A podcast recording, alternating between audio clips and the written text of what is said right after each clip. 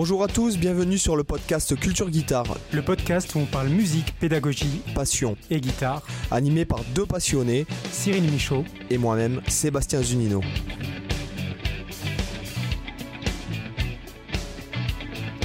Hola, hola, hola, bonjour les amis, bienvenue dans le podcast Culture Guitare. Comment ça va Cyril? Ah ben, ça va beaucoup mieux. Aujourd'hui, j'ai plus les joues d'un hamster parce que pour ceux qui ne savent pas, je me suis fait enlever trois dents de sagesse. Donc pendant une semaine, j'avais un peu une tronche euh, complètement déformée, je pouvais plus parler. Donc là, je retrouve la joie de pouvoir enregistrer enfin un podcast. Super. Et moi, je viens de me taper euh, pratiquement 12 heures de route, mais euh, on est là et là, je suis en, je suis en pleine forme, quoi. Il faut, faut dire ah ce qui est. Et du coup, j'en profite pour saluer tous nos amis qui nous écoutent sur la route, ceux qui font deux heures de route euh, en voiture et qui attendent toujours leur podcast du jeudi pour euh, passer le temps. Donc euh, voilà, aujourd'hui, on a prévu un podcast de 20 minutes, donc dommage pour vous. Mais c'est marrant parce que c'est vrai que j'écoute beaucoup Même si on le voulait, on n'arriverait pas. beaucoup de podcasts en voiture et ceux qui durent pas longtemps, parce que quand je cherche des nouveaux et tout, ceux qui durent 20 minutes, je les écoute, je les écoute pas. Moi, j'aime bien ceux qui durent longtemps. Bah, de toute façon, moi je suis adepte aussi des formats longs hein, sur YouTube. Euh, moi, ma playlist à regarder plus tard sur YouTube, c'est que des vidéos de 1h30, 2h, 3h.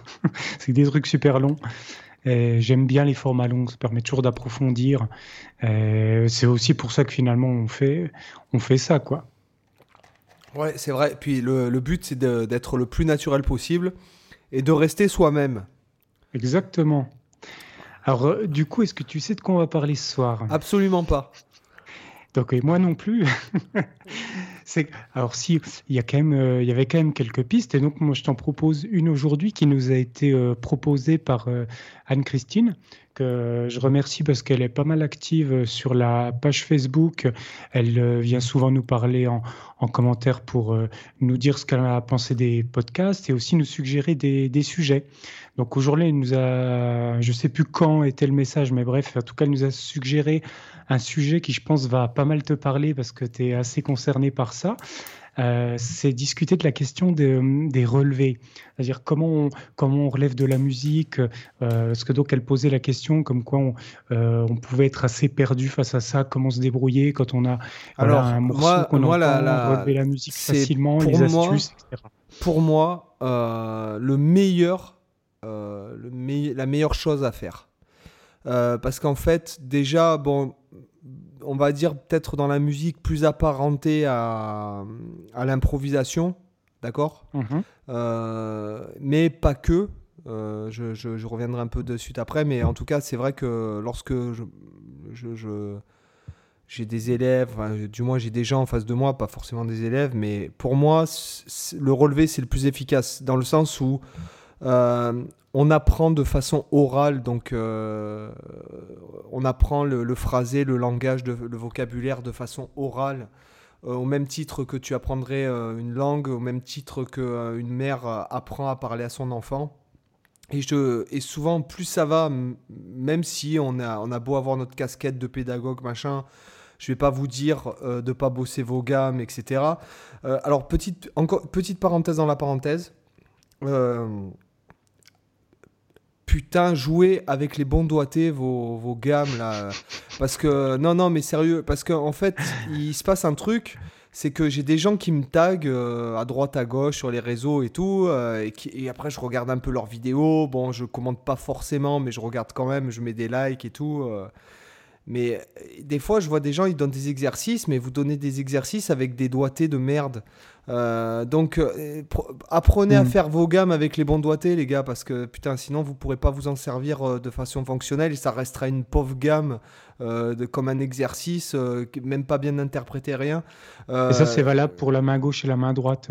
voilà, exactement. Je préciser parce qu'on oublie souvent la main droite. voilà, je vais pas, voilà, parenthèse fermée, euh, faites les gammes avec des bons doigtés. Genre, par exemple, quand vous jouez votre gamme pentatonique, euh, admettons si vous faites la gamme pentatonique de Do majeur, hein, d'accord? Donc, ça nous hein. fait euh, Do, Ré, Mi, Sol, La, Do. Enfin, euh, ça ferait en, en termes de cases, ça ferait 8, À 10. partir de la case 8, quoi. Voilà, 8, 10 sur la, la case euh, de, sur la corde grave. Après, ça nous ferait 7, 10, euh, donc mi sol sur la corde de la, 7, 10, 7, Mm. euh, 9, euh, Neuf. 8, 10, Et 8, après 10. le décalage, Voilà. 8, 10, 8, Le 10, 8, ouais. 10 à la fin, donc euh, le sol la doré euh, à la fin 8, 10, 8, 10. Faites pas ça avec votre majeur et votre petit doigt, faites ça avec votre index et votre annulaire, nom d'une pipe. Euh, Il faut démancher à ce moment-là. Non mais sérieux. Oui, Donc euh, c'est vrai, que c'est. En fait, ça, c'est putain. un, un doigté assez, entre guillemets, ce qu'on ferait en, en guitare classique, dans le sens, alors on joue pas forcément des pentatoniques en guitare classique, mais dans le sens où, où, où les gammes, tu vas souvent les faire en, en respectant les positions un doigt par case, etc. Mais c'est vrai que Non, même si on pas fait, aussi des, on fait aussi des démanchés. hein. Dans, le On moderne, vous allez, vous allez faire des bends sur ces notes-là. Donc, euh, inutile de vous dire qu'avec votre majeur et votre petit doigt, vous n'allez pas aller bien loin. quoi. Donc, euh, voilà.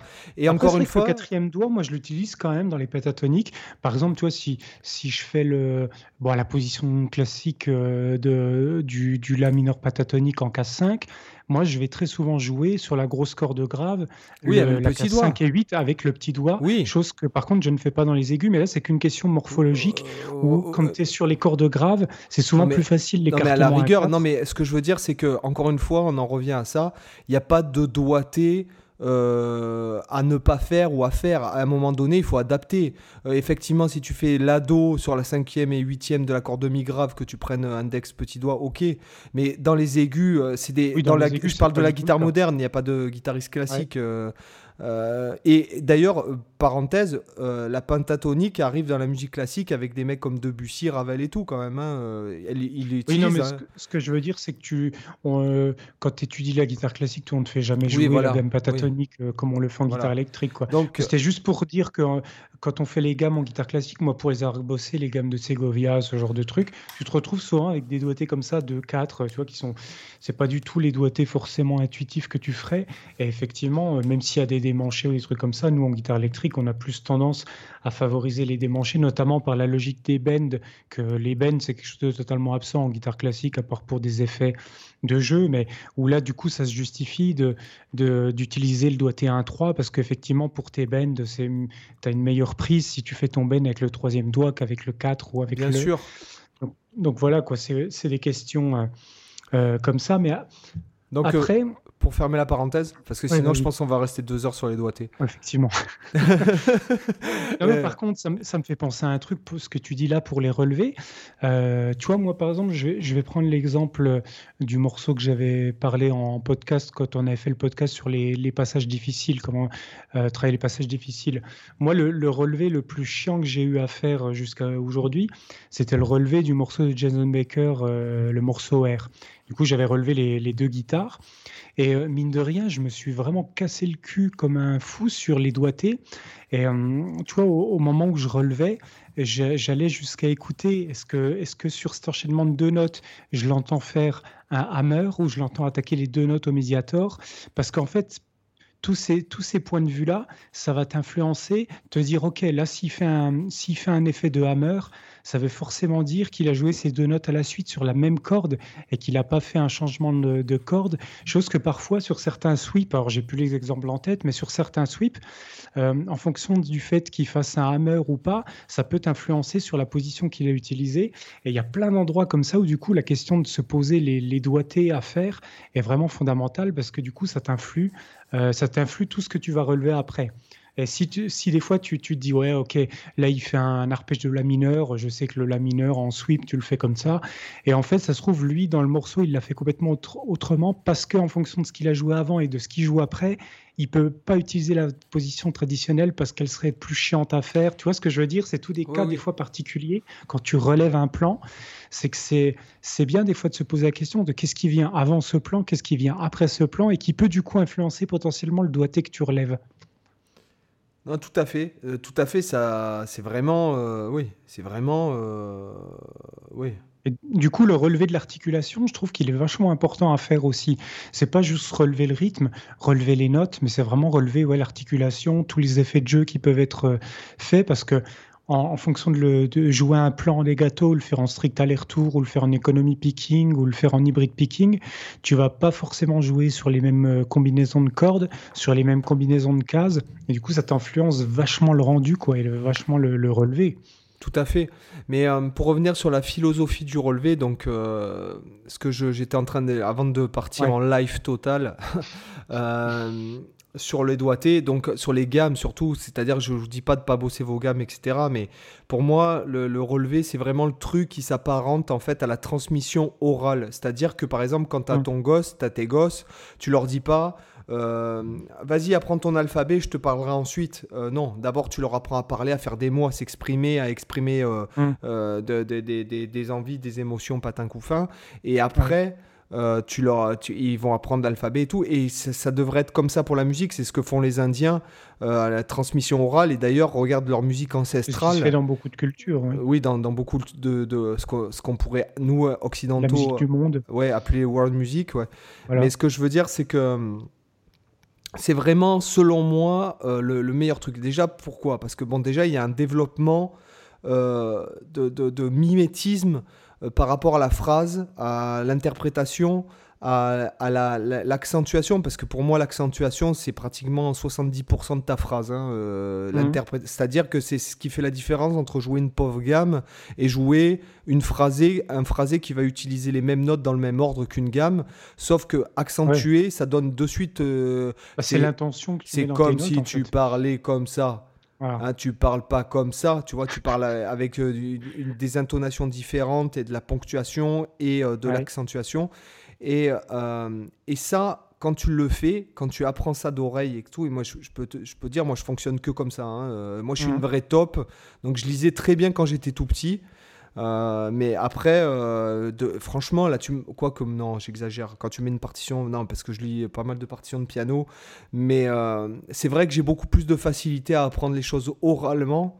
Euh, On va dire que la partition, c'est pas ton support de prédilection, quoi. Ouais, non, je note jamais de partition. Par exemple, sur tous les morceaux que hmm. je crée pour les gens. Euh, alors, c'est vrai que quand tu crées du contenu internet pour des gens, tu es obligé d'écrire une tablature.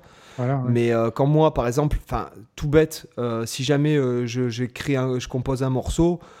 j'écris pas la partition, je veux dire, je, hmm. je, le réécoute, tu le refais, point barre. Mais et c'est un peu, si tu veux, c'est un peu ce que ce que je fais depuis des années. Euh, et, encore, j'ai cette philosophie donc euh, bah, que, tu, que j'avais déjà décrit dans le podcast, enfin cette philosophie, cette démarche plutôt euh, de pratique, de prendre une phrase et de la faire dans tous les doigtés possibles, de la transposer dans tous les tons, changer, faire des inversions de, d'intervalles, de, de, la prendre et de la triturer dans tous les tons pour te constituer justement ton propre vocabulaire d'improvisation, puisque lorsque tu vas changer le doigté par exemple, ta phrase, tu vas la jouer sur une corde au lieu de la jouer sur, par exemple, trois cordes. Ça mmh. va après amener à d'autres types de phrasés, à d'autres articulations, à d'autres ressentis rythmiques, prendre le rythme de la phrase et euh, improviser avec d'autres notes ou d'autres modes, etc., etc., sur d'autres accords.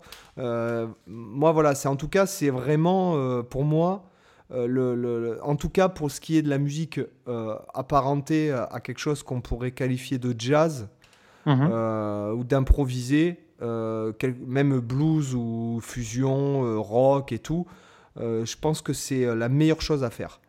Euh, Après, finalement, que tu relèves n'importe quoi, c'est, ça va être la, même logique. Ce que tu dis là, c'est applicable à tous les styles que tu peux relever, même, même en dehors des choses ben, improvisées, même les choses écrites, tu peux appliquer les mêmes, les mêmes logiques de relevé finalement. Pour, ce qui est du blues, du rock et à la guitare et tout, c'est tellement un, style entre guillemets. Quand je dis ça, c'est pas péjoratif. Hein, c'est tellement des mhm. styles à clichés que tu peux, euh, as quand même, as quand même finalement quelque chose qui est imposé par la, morphologie de la phrase. Est-ce que tu vois ce que je veux dire? Euh, bah, Oui, c'est typiquement ce qui se passe quand, en, fonction des. Si on prend l'exemple de la gamme pentatonique, tu ne phrases pas de la même manière en fonction de la position euh, sur laquelle tu es. Tu as des positions qui te donnent certains doigtés, certains plans clichés typiques et tu en as d'autres qui te donnent d'autres idées, etc. Effectivement. Tout à fait, ouais. Effectivement. Mais Alors après, c'est vrai que le relevé, c'est quand même quelque chose de, vaste parce que ça dépend un peu ce que, ce que tu cherches à relever et dans quel contexte. Euh, moi, je peux peut-être parler un peu des, des, difficultés que j'ai pu rencontrer et des astuces que j'utilise quand je relève parce que, alors, nous, entre toi et moi, c'est vrai qu'on fait des, des, relevés, pas forcément pour les mêmes raisons. Toi, je sais que tu relèves pas mal pour repiquer des, des plans qu'après tu, as, tu, tu refais un peu à ta sauce pour finalement, c'est simplement incorporer à ton jeu. Euh, moi, c'était plus à des buts pédagogiques, c'est-à-dire que pour ceux qui ne le savent pas, hein, c'était à peu près en 2016, j'ai voulu constituer une sorte de riffothèque euh, de, pour la guitare électrique avec des tas de, de, de solos, de riffs, etc., qui étaient vraiment tablés rigoureusement avec les doigts main gauche, les, tablés, les doigts main droite parce que voilà à l'époque je considérais que euh, avec mon passif d'enseignement en conservatoire où du coup tous les morceaux on les avait dans des beaux recueils avec euh, les notes écrites les rythmes écrits. Bon il n'y avait pas les doigtés mais en tout cas euh, tout était tu as archivé et que tu, tu voyais que quand tu cherches du répertoire c'est facile. Et qu'en guitare électrique dès que tu dois trouver du répertoire c'est la merde parce que les partitions tu vas chercher sur Internet, soit elles n'existent pas, soit elles sont fausses, à 99% sont fausses. Mais les auditeurs, je pense qu'ils peuvent, euh, d'ailleurs, sur ton site, euh, il y a une... tu as, énormément, d'ailleurs, je crois que tu as été vachement partagé par Guitar Pro. Oui, il y a Guitar Pro qui m'avait partagé à l'époque. Là, j'en suis à peu près 500. On a passé, les... je dois être autour de 610 riffs transcrits. Euh, que j'ai classé par niveau de difficulté. Et qui sont disponibles sur ton site, gratuitement. Voilà, gratuitement. Euh, Donc, dans le format euh, Guitar Pro 7, ça, Guitar Pro 6 et PDF. Ça, vous l'avez, vous l'avez dans la, dans la description de chaque épisode, donc Cyril. Cyril voilà, vous allez sur mon site de lire le blog et vous avez l'article, je ne sais plus comment il s'appelle, mais ça doit être 510 tablatures de guitare, etc. Enfin, on le retrouve assez facilement.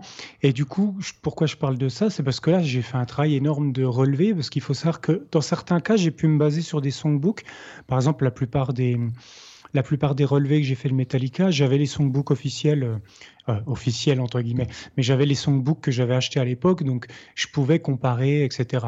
Mais pour la plupart des choses que j'ai retranscrites, soit tu as des, des tablatures dispo sur les différents sites habituels, euh, donc format Guitar Pro, etc. Mais tu te rends compte souvent que les tablatures, elles sont pourries, elles sont soit il y a des erreurs de rythme, soit les notes sont pas bonnes, soit il n'y a jamais d'indication de doigté, il n'y a rien. Enfin, il y en a quand même des justes. Hein. Je dis pas que tout est pourri, attention.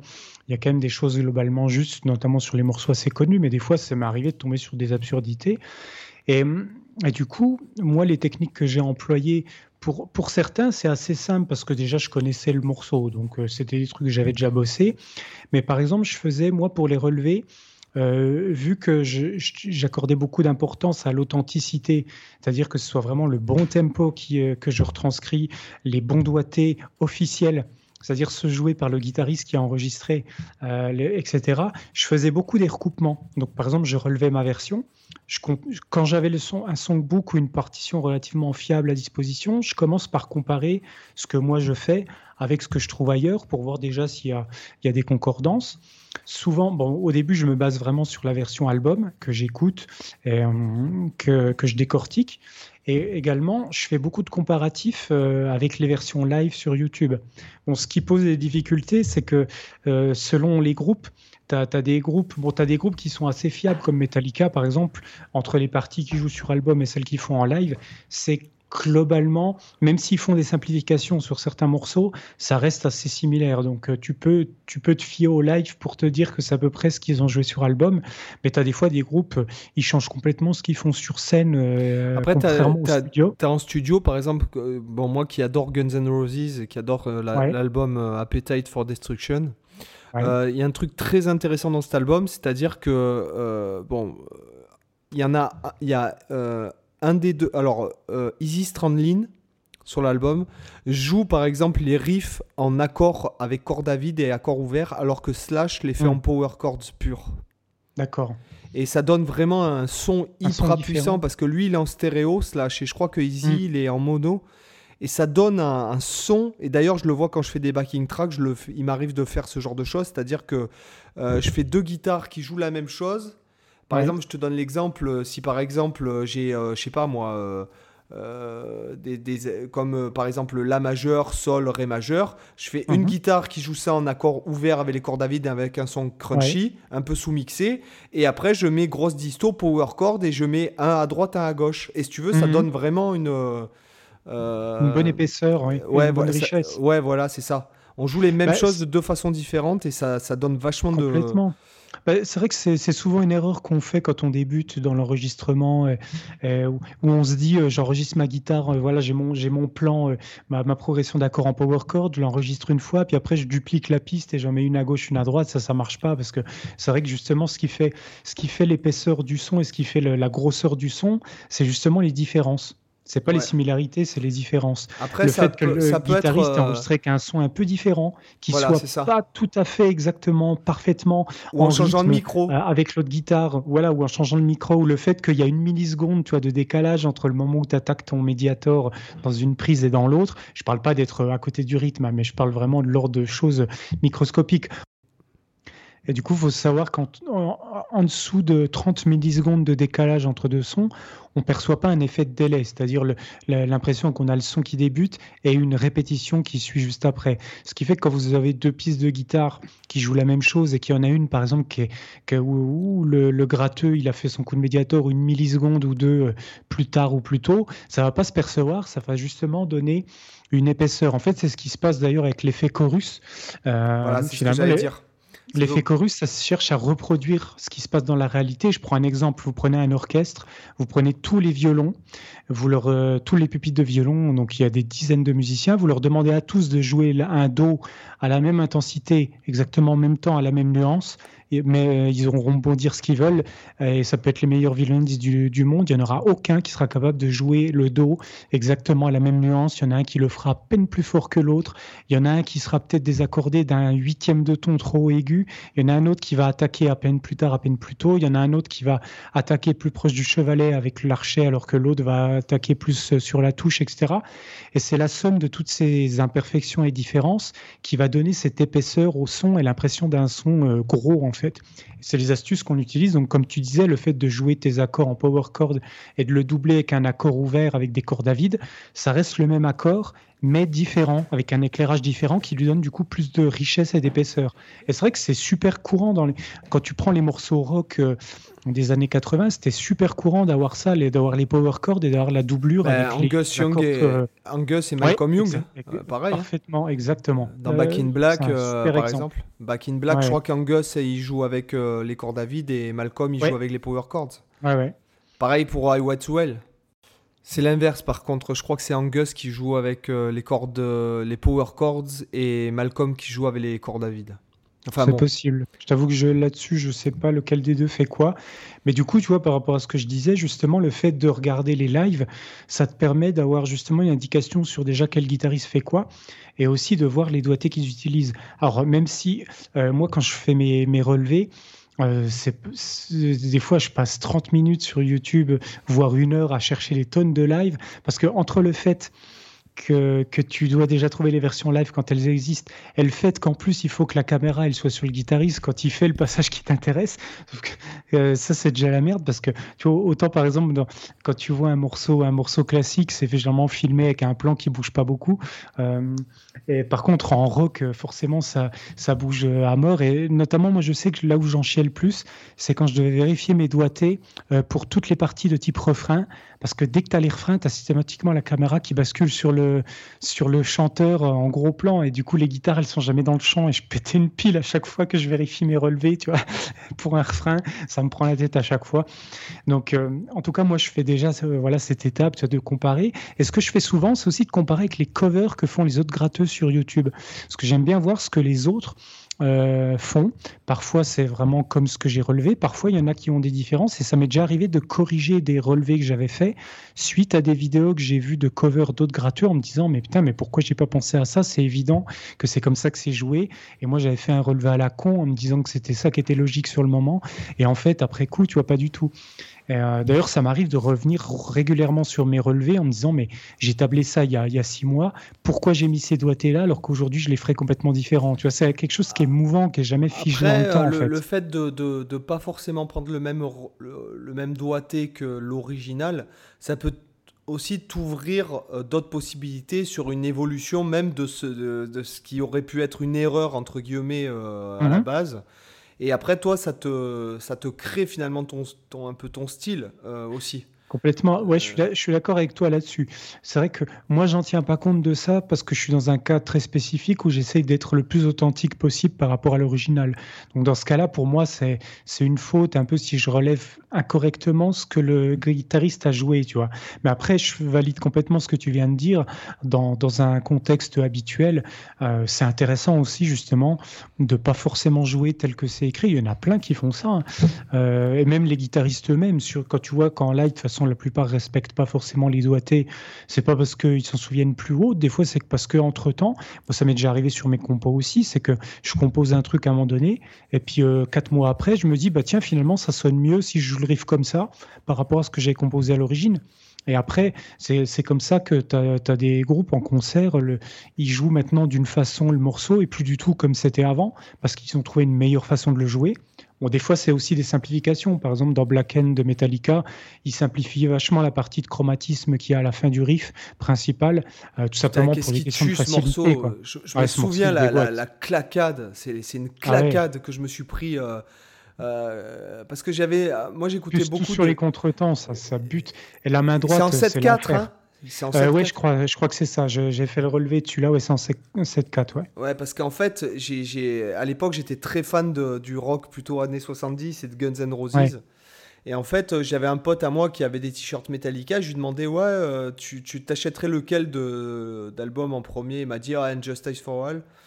et en fait, euh, putain, je- quand j'ai entendu le riff là, oh, Et en cette plus, c'est le morceau qui-.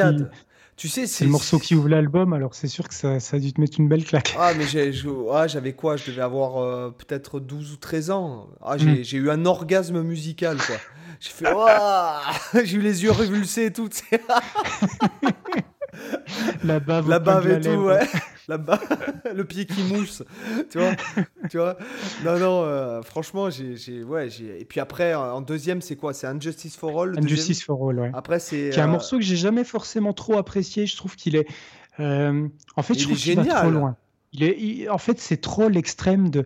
euh, D'ailleurs, ils ont un peu arrêté après de faire des morceaux à rallonge comme ça. Ils avaient même dit eux-mêmes que c'était trop.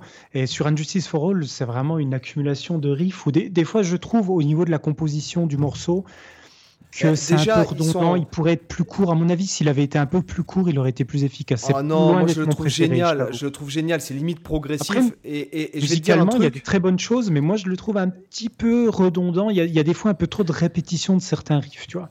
Et un truc, c'est que, bon, c'est euh, l'apogée un peu euh, de la production avec Master. Euh, Gros contre-coup pour le groupe, puisque c'est la mort. pour la basse. Parce que la, la basse sur Injustice for All, faut aller la chercher. hein. Ouais, ouais. euh, ouais, mais en fait, ils l'ont pris parce que lui, Jason Newsted, il était. euh, C'est un fan. c'était un- non, mais c'était un fan, mais c'était surtout que c'était pour le jeu de scène. Et puis, Oui. euh, quand il est mort, parce que Cliff Burton, c'était quand même un super bassiste qui a vraiment apporté Ouais. un truc. euh, Ouais, je clair. trouve qu'il y avait vraiment un son avec son, son Pulling Teeth, là, enfin, bon, bref.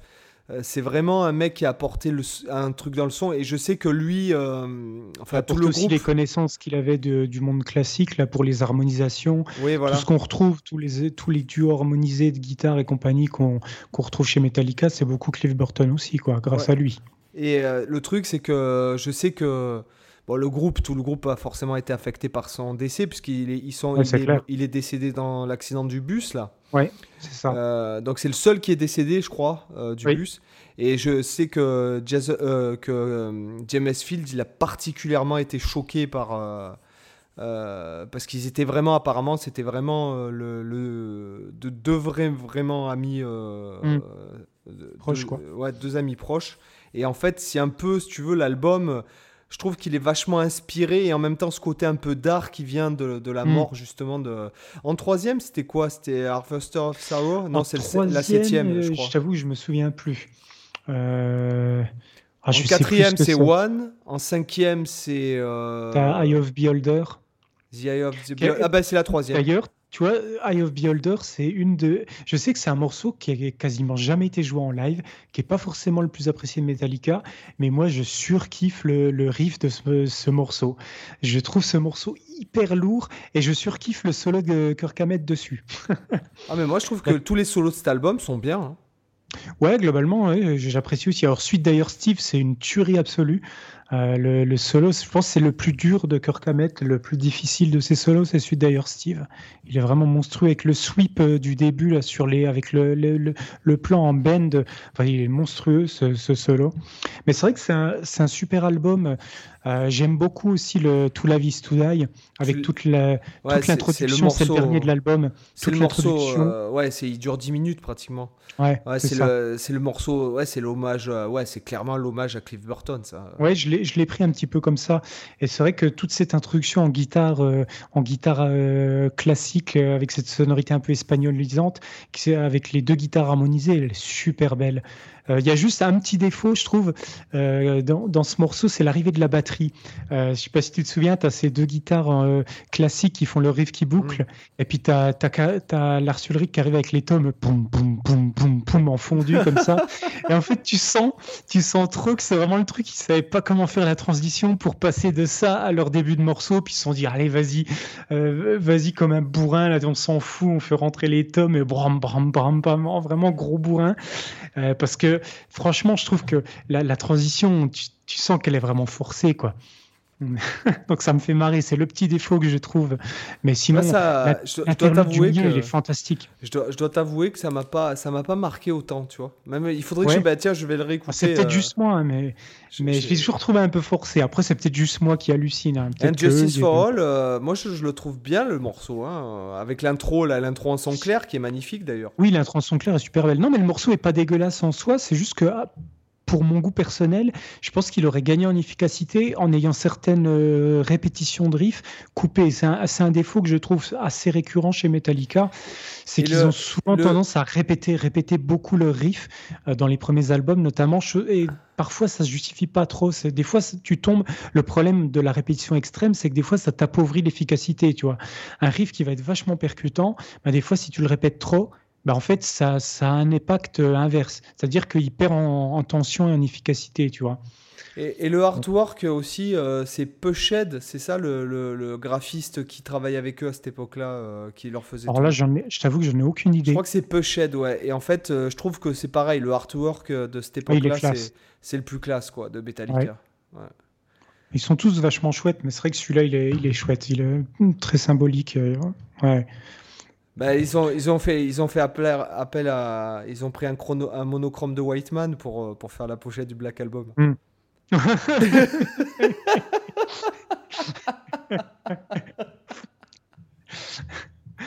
Bien joué, eh, c'est pas mal. Non mais, euh, enfin non, moi le Black Album ne me plaît pas, hein, donc euh, voilà. Donc t'en veux des guitares, on parlait tout à l'heure de guitares à droite, à gauche, dans, je crois dans cette Butchou, il y a 10 guitares qui font le tan, tan, tan. Euh, donc. Euh, ah, je, je me souviens plus. J'avais regardé le. Je sais pas s'ils en parlaient dans le documentaire euh, que j'avais. le un an et Black Album. Ouais, voilà. Ouais, un an et demi de la Je me souviens plus s'ils en parlent.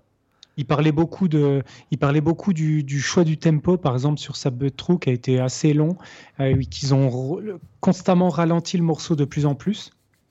D'ailleurs, je crois que ça, ça, fait partie des premiers où ils sont partis sur, euh, sur un accordage comme ça, euh, euh, justement quelque chose d'un peu, d'un peu plus lourd comme ça, chose qu'ils faisaient pas, pas beaucoup avant. Mais c'est vrai que celui-là est assez mortel, comme c'est un super riff, simple mais super efficace quoi. de toute façon, c'est des, c'est des riffeurs d'enfer quoi, franchement. Après, voilà, surtout moi, bien, bien que je trouve que ce soit des, des, des, bons, des bons albums, mais après, pour moi, c'est plus Metallica. Vraiment, euh, Metallica, ça s'arrête à Injustice for All. C'est le cas pour beaucoup de gens. Moi, je t'avoue que j'aime toute leur période.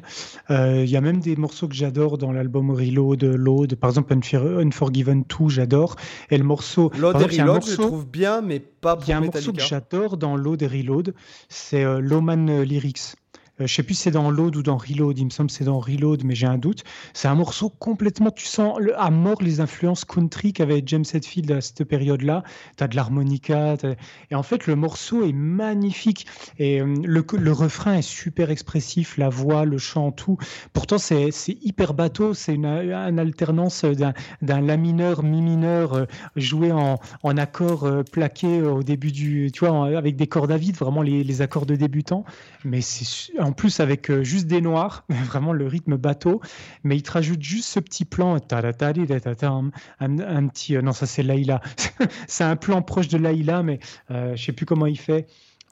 mais, mais bref, c'est un tout petit plan très, très blues, mais qui, qui, fait toute la saveur de ce passage-là. Allez écouter le morceau Loman's Lyric. Moi, je le trouve magnifique. C'est un de mes préférés de Metallica. Pourtant, on est à des années-lumière de, de, Metallica, quoi. C'est clair. C'est vrai que pour les fans hardcore des débuts, tu, tu retrouves pas forcément la patte métal de Metallica dans ces albums, même si tu as, les mecs à, à, cette, comme époque-là à cette époque-là, ils ont plus de 40 ans et tout, mais les gars, tu... et puis même maintenant, tu le mérite de vouloir expérimenter d'autres choses, qui est, ce qui est plutôt. Et puis maintenant, ils sont fatigués, quoi. Ils en, ils en ont plein le dos. C'est ce qu'on disait d'ailleurs. Je crois qu'on avait fait l'épisode sur euh, Kirk Hammett. Hmm. Euh, franchement, euh, les mecs. Euh, alors, oui, ils recherchent plus la même chose à quasiment 60 balais qu'à 19, quoi, quand ils ont sorti Kill Em All. Mais mais après, de toute façon, je vais te dire, les gens sont jamais contents. Euh, quand un artiste, il fait tout le temps, il reste enfermé dans le même style euh, euh, toute sa vie, on va lui baver dessus parce que il, fait tout le temps la même chose. Et quand tu as l'artiste qui sort des artistes, qui sort des albums différents, comme fait Metallica par exemple, les gens leur crachent dessus aussi parce que du coup, ils, osent sortir leur style, tu vois. Donc, Moi, j'ai tendance, c'est marrant, ce que tu fais, ils vont gueuler. J'ai tendance à, à, préférer les œuvres de jeunesse, moi, quel que soit l'artiste. C'est marrant. Hein bah, Comme pour Brad, par exemple. J'y ai déjà souvent réfléchi à me poser cette question-là. Et je crois que c'est même au-delà même de la musique. Parce que je l'ai retrouvé aussi dans tous les domaines, dans la peinture, dans le cinéma. Pas, pour Alan Allsworth, par exemple. Allez hop C'est parti. non, mais c'est vrai que c'est un constat que je fais dans tous les arts.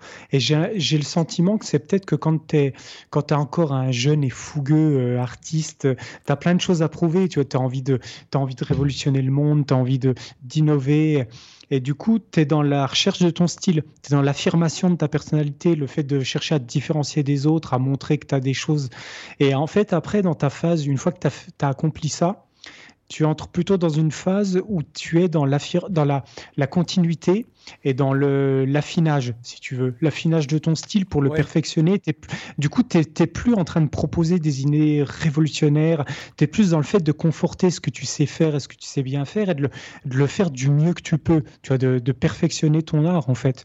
Et c'est pour ça qu'à mon avis, les œuvres de vieillesse, sont, souvent moins percutantes que les œuvres de jeunesse, parce que dans les œuvres de jeunesse, le mec, voilà, c'est là où il, sort le truc euh, auquel personne s'attendait.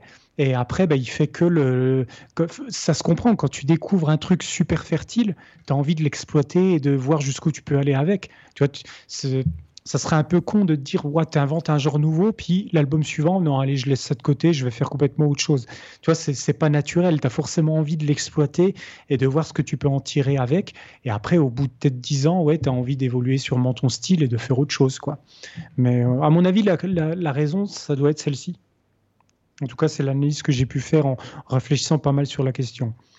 Je sais pas ce que tu en penses bah, j'en pense, j'en pense qu'on a, on a pas, on est resté fidèle à nous-mêmes et qu'on a totalement dérivé sur un sujet qui partait, euh, sur un sujet qui partait du relevé. Euh... Ah oui, forcément, mais de toute façon, les gens s'attendent à...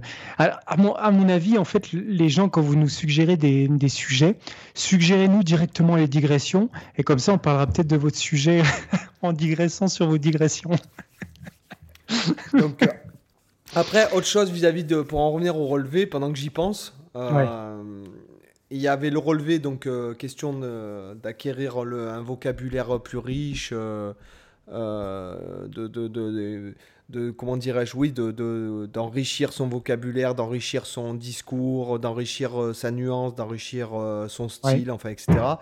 Il y a aussi le fait que, bon, bon moi j'ai été intermittent pendant pratiquement 20 ans, donc c'était, euh, bon, euh, c'est, ça arrivait très souvent. Euh, bon, ouais, Seb, j'ai, j'ai pas de guitariste demain, tu, tu peux venir, ouais. Bon, bah écoute, je t'envoie la liste. Tu vois, il y avait entre 60 et 200 morceaux selon les trucs à relever. Mm. Et en fait, je, je, prenais jamais de partition, si tu veux. je, je prenais jamais de partition. En fait, j'apprenais tout par cœur parce que, parce que le fait de relever les morceaux d'oreille, euh, m'aider en fait à les retenir, si tu veux. oui, c'est une forme d'apprentissage. Euh, tu t'appropries le morceau en fait en faisant ça. Dans, le sens où, euh, par exemple, pour te donner des exemples, des fois le, morceau, je, l'ai en tête, j'ai la suite mhm. d'accords en degrés en tête et mhm. tout, mais je me souviens plus le ton, quoi, tu vois. Oui. Euh, tu vois, et, à la limite, ça, tu t'en fous du moment que tu connais la programmation. Du, du, moment que tu sais que c'est un 4-5-1, un 2-6-4 ou, je sais pas quoi, tu t'en fous de la tonalité. Voilà, c'est ça. Et en fait, euh, le truc, c'est que moi, moi, personnellement, enfin, en tout cas, après, je, suppose que c'est différent pour tout le monde, mais mhm. lorsque j'apprends un morceau d'oreille, euh, je le retiens à vie. Alors que si je le mhm. lis, euh, par exemple, je te donne l'exemple, euh, il m'arrive de travailler des, trucs. Là, par exemple, je me suis écrit une étude où j'avais rebossé un peu des trucs de Paganini récemment, donc en lecture à vue, quoi, enfin en lecture de notes, quoi. Mhm. Et euh, quand j'ai beau connaître le morceau, apprendre le morceau par cœur assez rapidement quand même, puisque je pense que bon après ton, ton cerveau il est conditionné selon ta discipline, tu vois, je pourrais peut-être pas t'apprendre euh, des poèmes euh, des, des, poèmes qui sont trop longs ou des trucs vraiment mhm. par cœur mais pour la musique c'est plus facile. Et, euh, et après tu as des réflexes aussi qui, qui s'installent naturellement voilà exactement.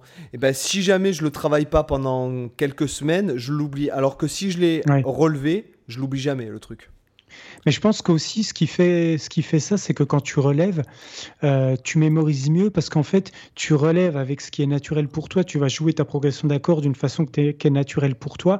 Et en fait, c'est plus facile de, de s'approprier ses propres doigtés euh, que s'approprier ceux des autres. Parce que les, chacun, on va, on va faire des doigtés qui sont propres à nous, qui vont, qui vont nous parler, qui vont être logiques pour nous. Mais c'est pas dit que ce qui est logique pour toi l'est pour un autre gratteux. Et des fois, moi, je sais que des doigtés qui sont pas naturels pour moi, c'est très difficile pour moi de les mémoriser. Alors que si c'est des doigtés qui, pour moi, me paraissent logiques, je vais retenir beaucoup plus facilement. Tu vois, moi, il m'arrive un, truc vachement, par rapport à ça vachement bizarre. Quand tu dis retenir à vie, moi, je sais que les premiers morceaux que j'ai bossés dans ma jeunesse, effectivement, je les retiens. Par exemple, Nothing Else Matters, c'est un des premiers morceaux que j'ai appris à la guitare. Et aujourd'hui, même si je le, même, imaginons même si je le jouais pas pendant 20 ans, c'est un morceau que je joue quasiment jamais d'ailleurs. Euh, là, je sais que si dans 20 ans je reprends la guitare pour le jouer, je vais pas faire une erreur, je vais le rejouer parfaitement, j'aurai aucun oubli. Et ça, j'en suis convaincu à 100%, j'ai aucun doute là-dessus. Et en fait, ça me fait le cas pour la plupart des morceaux que j'ai bossé quand j'ai débuté la guitare. Par contre, aujourd'hui, c'est le cas pour aucun morceau que j'apprends. C'est-à-dire que absolument tous les morceaux que j'apprends depuis au moins une dizaine d'années, je retiens rien. C'est-à-dire que j'oublie, tu vois, le morceau, je le bosse. Euh, si si j'arrête de le bosser, une semaine après, j'ai absolument tout oublié. Je peux même pas aligner trois notes du morceau parce que j'ai tout tout oublié. Et ça me le fait, ça me le faisait aussi en guitare classique. Tu vois, j'ai jamais réussi à, retenir vraiment un répertoire euh, très longtemps parce que quand je préparais un concert, mon ok, j'avais le répertoire. Une semaine après, euh, les trois quarts des morceaux que j'avais joués au concert, alors que je les avais bossés, tu vois, genre pendant des mois euh, avant, euh, les trois quarts, j'étais plus capable de les rejouer euh, d'une traite parce que j'avais quasiment tout oublié, tu vois. Et aujourd'hui, je me rends compte de ça, c'est que j'ai une mémoire pourrie pour tout, pour euh, absolument tous les morceaux, mais parce que je pense qu'aussi il y a une question de, il y a le fait que je suis plus du tout motivé à apprendre des morceaux. Donc, ce qui fait que j'ai naturellement une moins bonne mémoire des morceaux, parce que ça me passionne plus autant d'apprendre des morceaux. Moi, je le dis souvent, je suis vraiment que dans la compo maintenant. Mais il y a sûrement une part d'explication. Mais en tout cas, tu vois, ça, c'est un point intéressant. Euh, il faudrait que j'y réfléchisse. Je, toi, je, te le dis en, comme ça en parlant à haute voix, parce que je, rebondis sur ce que tu as dit, tout simplement. Euh, c'est peut-être la vieillesse, tu vois, qui me guette. non, je plaisante, mais c'est vrai que c'est intéressant de se, dire ça, ces différences de mémorisation entre. Euh, pourtant, j'ai pas l'impression d'apprendre différemment d'avant. Euh, dans mes processus, mais tu vois, mine de rien, voilà, j'ai ces oublis permanents de quasiment tous les morceaux que j'apprends, quoi. C'est assez intéressant. Bah après, euh, ouais, après, il y a peut-être aussi une question de volonté, hein, puisque de toute façon, la, la, mémoire, c'est un, euh, c'est un muscle. Et puis après, il y a un truc. Alors euh, là, je peux pas. Je suis pas un spécialiste. Bon, j'ai lu quelques livres sur le cerveau, ça, ça m'intéresse quand même. Mais euh, il y a notamment un truc qui m'a vraiment marqué euh, d'un pur point de vue cérébral et cognitif. Quand je suis arrivé en Espagne, j'ai senti pour mon cerveau que c'était une, une, une, seconde jeunesse, quoi. Mhm. Euh, dans le sens où le fait d'apprendre une nouvelle langue, de parler, parce que bon, d'apprendre une nouvelle langue comme ça pour, pour rigoler, enfin, tu vois, euh, euh, bon, enfin, pour, le plaisir, bon, mais quand tu es dans le pays, que tu dois te débrouiller, quand tu as des documents mhm. fiscaux. Parce que là, tu as un objectif. Des, des, documents de notaire, des documents, tu vois, mhm. officiels à lire, les, les, les, cours pour les enfants, les trucs comme ça, ou que les gens, ils te parlent à 2000 à l'heure en espagnol, que toi, tu comprends rien le, au début. Ben, pour ton cerveau, c'est, euh, moi j'ai remarqué, hein, vraiment, je, pense que mon cerveau, il a, il a fait un progrès euh, du moment où je suis arrivé en Espagne. Euh, j'ai senti que, tu vois, j'ai senti que, que, ça lui faisait du bien, quoi. Voilà. Tu vois. Après, bon, je sais pas, je pourrais pas te dire parce que je pense que tout le monde est différent et c'est vrai que euh, moi, je lis quand même beaucoup, par exemple, et que je remarque que les périodes où je lis beaucoup, genre, euh, ouais, euh, il y a des périodes où, selon la taille du livre, je peux me lire facilement de, un livre, peut-être des fois dans la journée, quoi. Des, si c'est un petit livre de, du, je sais pas moi, 200 pages, tu vois, je peux me le faire en, en 24 heures, quoi. Tu, moi, je sais que je suis un lecteur assez rapide aussi. J'ai comme référence tout le temps le, livre Marche ou crève de Stephen King, euh, enfin officiellement Richard Bachman sous son pseudonyme, mais je sais que ça c'est un livre que je m'envoie en, en 4 heures euh, et il fait à peu près 400 pages, je crois quelque chose comme ça, mais je, le torche en, je, le torche en, 4 heures. Euh, je l'ai lu comme ça plusieurs fois, 3-4 fois dans ma vie. Et, là, il y a un truc qui est, super intéressant vis-à-vis de la lecture de notes justement. C'est que tu mhm. vois, tu le lis vite pourquoi? Parce que tu l'as déjà lu en fait. Et en fait, mais même la première fois que je... ouais, c'est vrai que la première fois que je l'ai lu quand même, j'ai mis un peu plus de temps. C'est aussi le... pour le plaisir de pas le finir trop vite. et mais tu vois, il y a, y a, ce truc de même dans la lecture de notes, en fait, tu lis bien. Par exemple, je te donne l'exemple. Euh, euh, tu, par exemple, tu lis des trucs de bac, euh, admettons. Mhm. c'est que des arpèges, des triades, c'est soit des majeurs, soit des mineurs, soit des dominants, soit des septièmes t'as pas de truc de l'autre monde, euh, tu vois. Oui, tu vas euh, pas avoir des match 7, euh, voilà, c'est ça. Et encore match 7, etc. C'est quand même assez commun. Mais par exemple, tu vas lire, là, je me suis farci. Bah, alors, quand j'ai lu la biographie de Boulez, je me suis farci les œuvres dont il parle en référence, mm. que ce soit de Boulez, de Berg, de et moi quand je lis quand j'écoute les œuvres j'aime bien les lire en même temps tu sais il y a sur YouTube il y a des chaînes qui mettent les partitions en même qui temps mettent la partition qui défile c'est vachement bien ça punaise mais mais même avec ça oh putain. Mais j'ai jamais lu euh, des trucs aussi complexes euh, d'un pur point de vue même euh, visuel quoi. Bah écoute, va, va regarder pour, pour t'amuser. tu fais la même chose avec une œuvre de Brian Ferneyhough. Ça, Brian comme Brian et Ferneo. F-E-R-N-E-Y. Ouais. et euh, donc euh, F-E-R-N-E-Y. H-O-U-G-H. Euh, il y a peut-être un T qui traîne quelque part. Alors, attends, F. F-E-R-N-E-Y. H-O-U-G-H. Il, ne me semble pas qu'il y a deux T, mais peut-être. Donc, c'est Ferneo. Voilà lui, il fait partie de l'esthétique New Complexity. Donc, en fait, ces partitions, c'est des trucs qui sont conçus pour être déjà de base humainement impossibles à être jouées telles qu'elles sont écrites. Tu as genre des mesures qui n'existent pas, tu as des tempos impossibles, tu as, genre des tempos, euh, je sais pas, 64,3. tu as des mesures qui vont être, par exemple, du, je sais pas, du 14, 14, 5, des trucs qui n'ont aucun sens. Et en fait, Ok, alors explique-nous là, le 14-5, euh, à, quelle subdivision ça, se rapporte?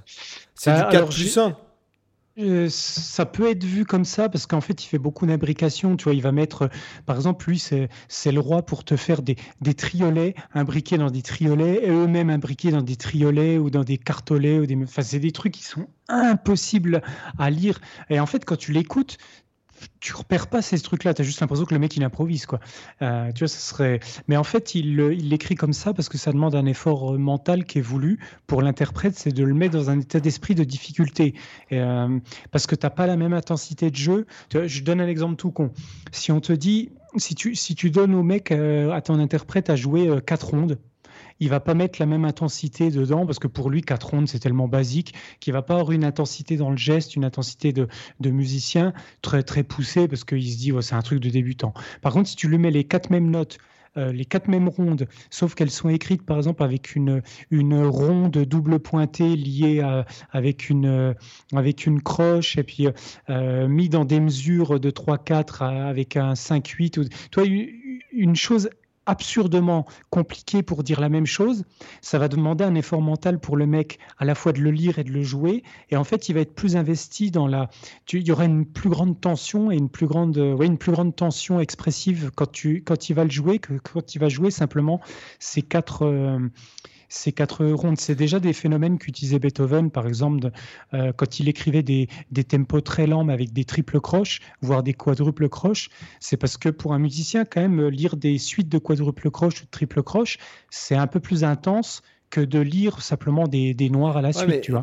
Pour toi, il aurait pu écrire un tempo rapide avec des noirs. Tu vas être d'accord avec moi, euh, jouer quatre doubles croches euh, à 120, c'est pas comme de jouer 8 euh, triple croches à 60, quoi.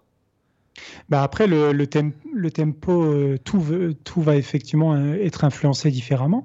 Mais tu, vois, le tempo ça n'a pas le même groove. C'est comme jouer bah, des croches à 240. Ouais, je vois ce que tu veux dire. En fait, c'est surtout pour moi une question de pulsation. C'est-à-dire que tu vas pas battre tes mesures de la même façon quand tu es dans un tempo lent ou rapide. Quoi. Parce que quand tu es dans un tempo rapide, tu vas battre de manière plus dans le jeu, plus grand.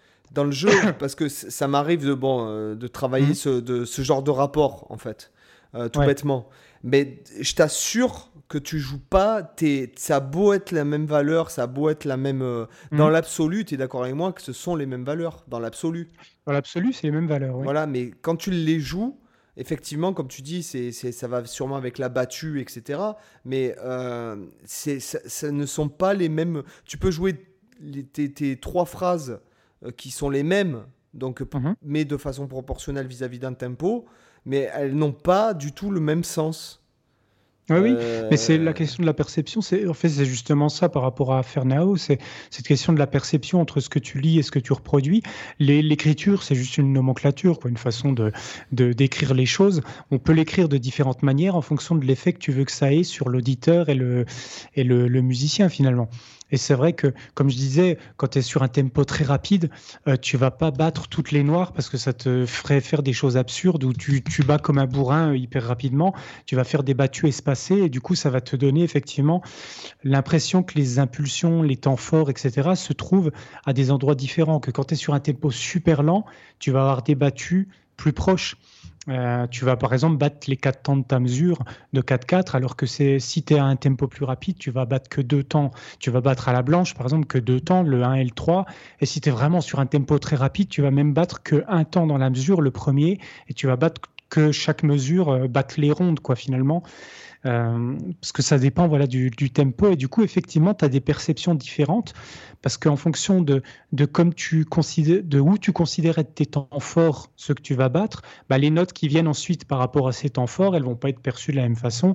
Tu vas les considérer dans certains cas comme faisant partie des, des temps faibles alors que si tu avais une battue plus rapprochée, ça pourrait tomber sur des temps forts. Donc, euh, bon, c'est un peu. Je sais pas si c'est très clair pour les gens ce que j'explique, parce que ah, de manière abstraite comme ça, ça serait simple à En fait, pour les gens, pour les gens, il faut leur expliquer que, admettons, euh, si jamais, admettons, tu as. Euh, admettons, on est sur un tempo 60. Tu as des temps. Les temps forts, ça va tomber, en fait, sur le sur le 1, le, la 3, par exemple, si on, a, si on a des triples croches à un tempo 60, ça va tomber sur 1, 3, 5, 7, les temps forts. Alors que si on joue euh, la même chose en double croche, ça va tomber sur 1, 3, 1, 3, et ça va donner un effet de marche en fait. Voilà, c'est ça.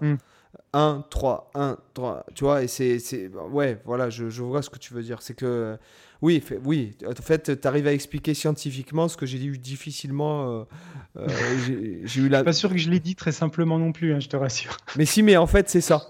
Voilà, c'est c'est ça. Mais tu vois, mine de rien, ça aussi, on n'est pas trop éloigné du sujet parce que finalement, quand tu fais un relevé, il y a un tu moment où tu es obligé. Alors, c'est pas que tu t'en fous, parce que ça dépend. Toi, dans ton cas, tu... Toi, dans ton cas, tu t'en fous effectivement parce que tu fais pas des partitions. Mais tu vois, moi, dans, ma... dans mon ah, cas. Ah, si, si parce que c'est vrai que tous mes relevés, je les écris quand même. Ah oui, d'accord, ok. Pour, pour, pour mm. mentaliser en fait la phrase, euh, où est-ce qu'elle part, où est-ce qu'elle euh, où est-ce qu'elle s'arrête, euh, l'accord qui va dessus. Mais du coup, tu vois, entre la, la façon dont tu vas noter justement le plan que tu relèves, ça peut vachement te conditionner dans la façon de l'interpréter. D'ailleurs, notamment justement le, le, type de mesure. Tu vois, un truc tout con entre une mesure de 2-2 de 2, et une mesure de 4-4. Il y a le même nombre de, de noirs à l'intérieur, mais par contre, le feeling est complètement différent. Dans un cas, tu vas avoir un ressenti à la blanche, dans l'autre à la noire. Et du coup, toi, moi, dans mon cas, quand je retranscris justement, quand je relève des morceaux, euh, je me pose toutes ces questions-là de savoir quelle est la métrique la plus logique. Alors bon, ne euh, faut pas se leurrer, dans la musique actuelle, dans 95% des cas, c'est du 4-4, mais il y a quand même des cas où on, peut se poser la question. Et pour, notamment les, auditeurs, si vous voulez par exemple un, morceau en 2-2 célèbre, ce qui est 2-2, ça signifie 2 alors le chiffre du haut c'est la quantité, le chiffre du bas c'est la qualité. Donc le chiffre du bas c'est la, euh, c'est soit c'est des noirs, ça sera 4, soit c'est des croches, ce sera 8. Si c'est des blanches, ce sera 2. Si c'est une ronde, ce sera 1. Donc en fait, 2, 2. En fait, c'est la valeur, la valeur de référence, celle du bas. Et celle du haut, c'est le nombre, euh, la quantité de ces valeurs de référence. Donc 2 blanches par mesure. Et en fait, vous, vous aurez beau. Euh, la pulsation, elle sera comme ça euh, au niveau de mes mains. Donc ça fera 1, 2, 3, 3 4. 4. Voilà. Voilà, tu vois. C'est 1, 2, 3, 4. 1, 2, 3, 4. Au lieu de faire par exemple, vous avez For the Love of God, euh, qui est très connu, qui est en 2-2. Hmm. Euh, ouais, parce que aussi le tempo est assez lent dans ce, morceau. Oui, mais même tu sens que par exemple, et notamment, euh, il y a beaucoup de trucs dans le jazz fusion. Tu sens que les impulsions sont éloignées dans ce morceau. Voilà, où en fait c'est des tempos rapides mais déguisés en tempo dédoublé en fait. Hmm. Voilà, mais tu le sens dans la pulsation parce que c'est deux choses différentes. Tu sens vraiment que le tempo il est dédoublé, mais qu'il est présent quand même rapide. Hmm.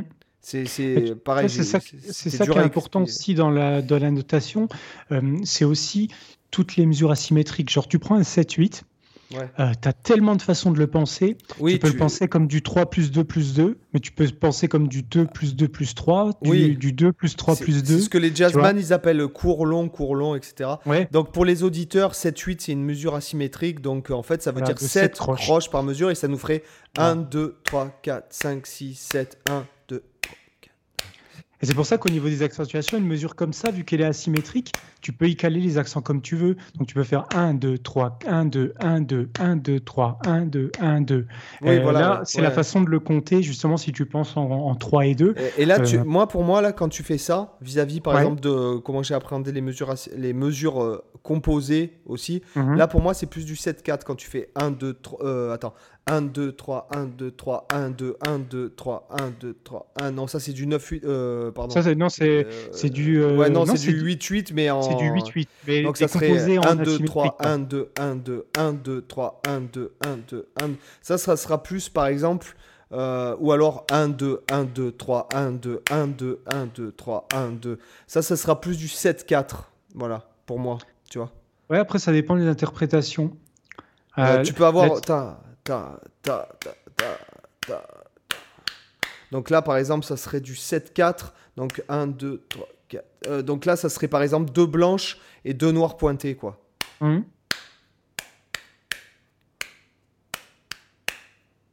Tu vois, euh, après, tu peux avoir ça dans le 5-4. Dans le 5-4, tu le trouves dans. Euh, non, attends.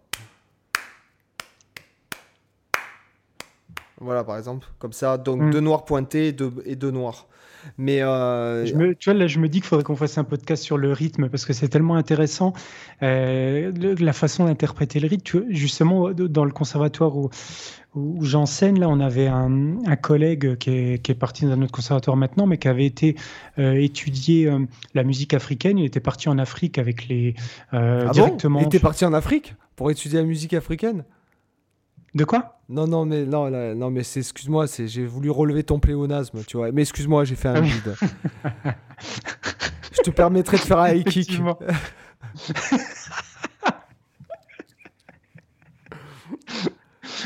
ben oui, j'aurais pu aller en Afrique étudier la musique égyptienne, par exemple, tu vois. Par exemple. C'est pas si, c'est pas si idiot ce que tu dis. Mais, non, mais en tout cas, il était allé voilà en, Afrique pour étudier vraiment les, les musiques euh, de, de racines vraiment euh, populaires des, des, tribus, etc. Et il, il expliquait euh, que que là-bas, ils avaient des façons de concevoir. Par exemple, tu vois un 12-8, ils vont jamais le penser comme deux mesures de 6-8 ils vont te le penser comme une mesure de 7-8 plus une mesure de 5-8. Parce que pour eux, les choses symétriques, c'est chiant en fait. Et ils font tout en asymétrique. Tu vois et ils vont, du coup, pour eux, c'est plus naturel de penser 7-8 plus 5-8, ça te fait au total 12, euh, 12 euh, que de penser 6-8 et 6-8. Tu vois, nous, on a beaucoup les logiques symétriques et pour nous, euh, pour nous les asymétriques, pas je, Par contre, dans les musiques des Balkans, ils utilisent beaucoup le 5-8, le 7-8, le 9-8. Mais c'est vrai que le 12-8, pour moi, le, 12-8 et le 6-8, c'est vraiment différent. Hein. Ah oui, non, mais je dis pas que c'est pareil. Euh, Là, je, je, disais, si tu veux, pour, euh, pour une échelle de 12 temps, euh, considérer deux mesures de 6-8, tu vois, c'est ça que je voulais dire.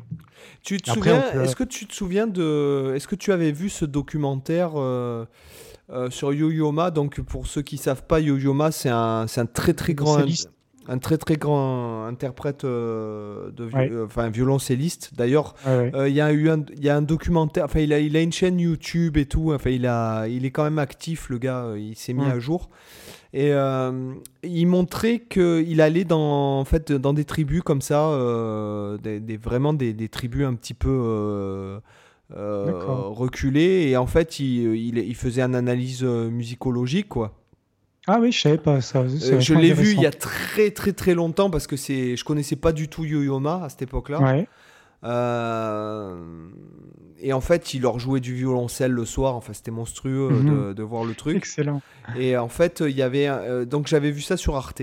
Il avait mhm. fait donc il était allé dans des, dans des tribus proches, enfin les mecs qui ont jamais qui ont jamais été trop en contact et il étudiait leur leur musique, leurs intervalles, leur rythme, mm. euh, tout ça. Quoi.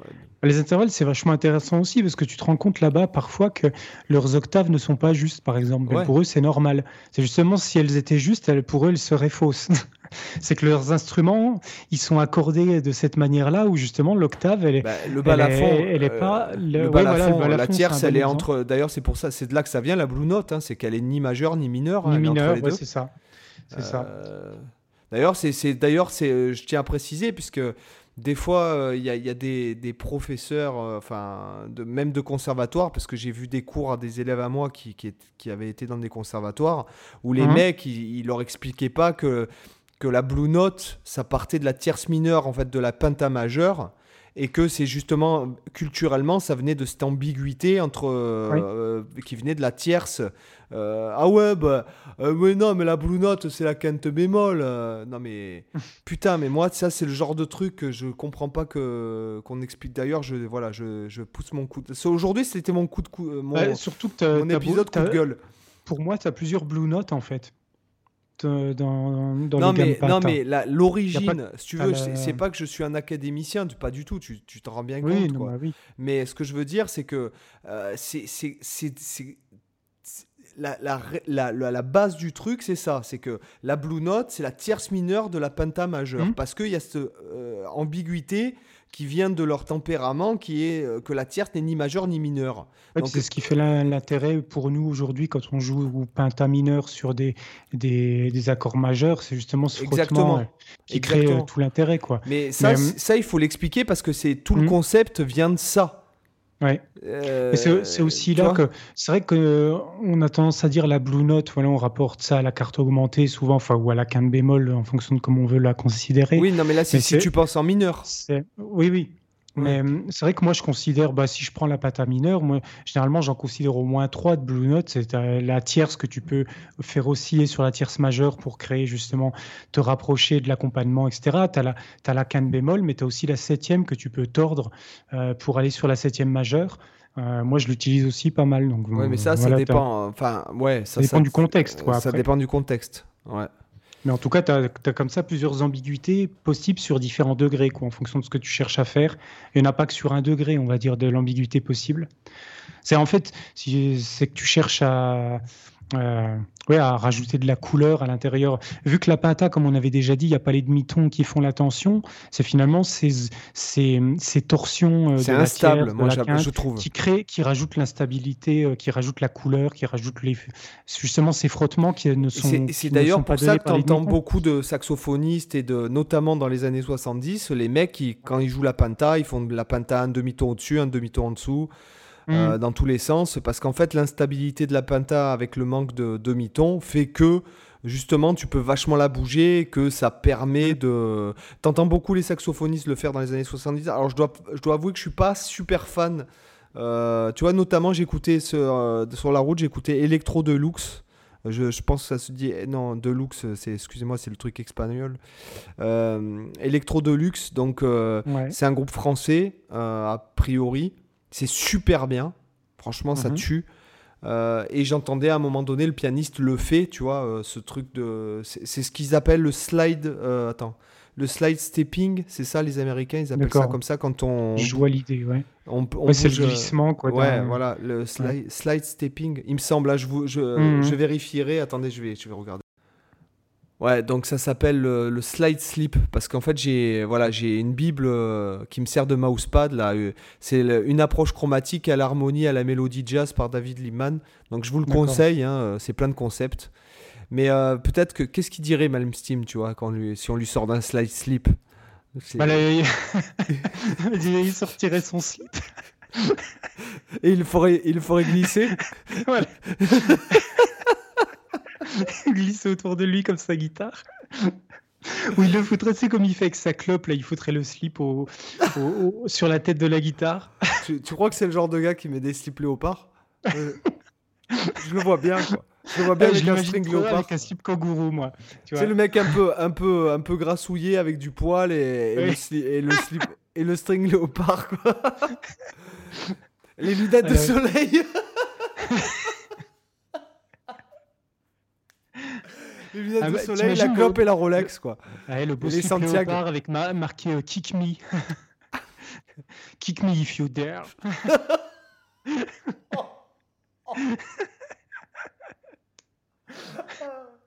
Ah ouais, je vois bien le mec en slip avec les Santiago, la clope et les lunettes de soleil, tu sais, il te reçoit chez lui, tu sais. à la Christian Clavier dans les bronzés, tu sais, avec les, les, les, poils qui dépassent, quoi, tu vois. Ouais, voilà. la, la, classe dans toute sa splendeur, quoi. Et là, il prend la strat et, il, il, déboule une mineure harmonique, là. Il y, a, il y, a un petit côté Michou, je trouve, dans le look de Malmsteen, tu vois. si tu visualises. Ouais, non, il fait quand même vachement viril, quoi, le mec. Ouais, non, mais. Avec ses roues flaquettes, là. Il porte pas de bleu, c'est vrai.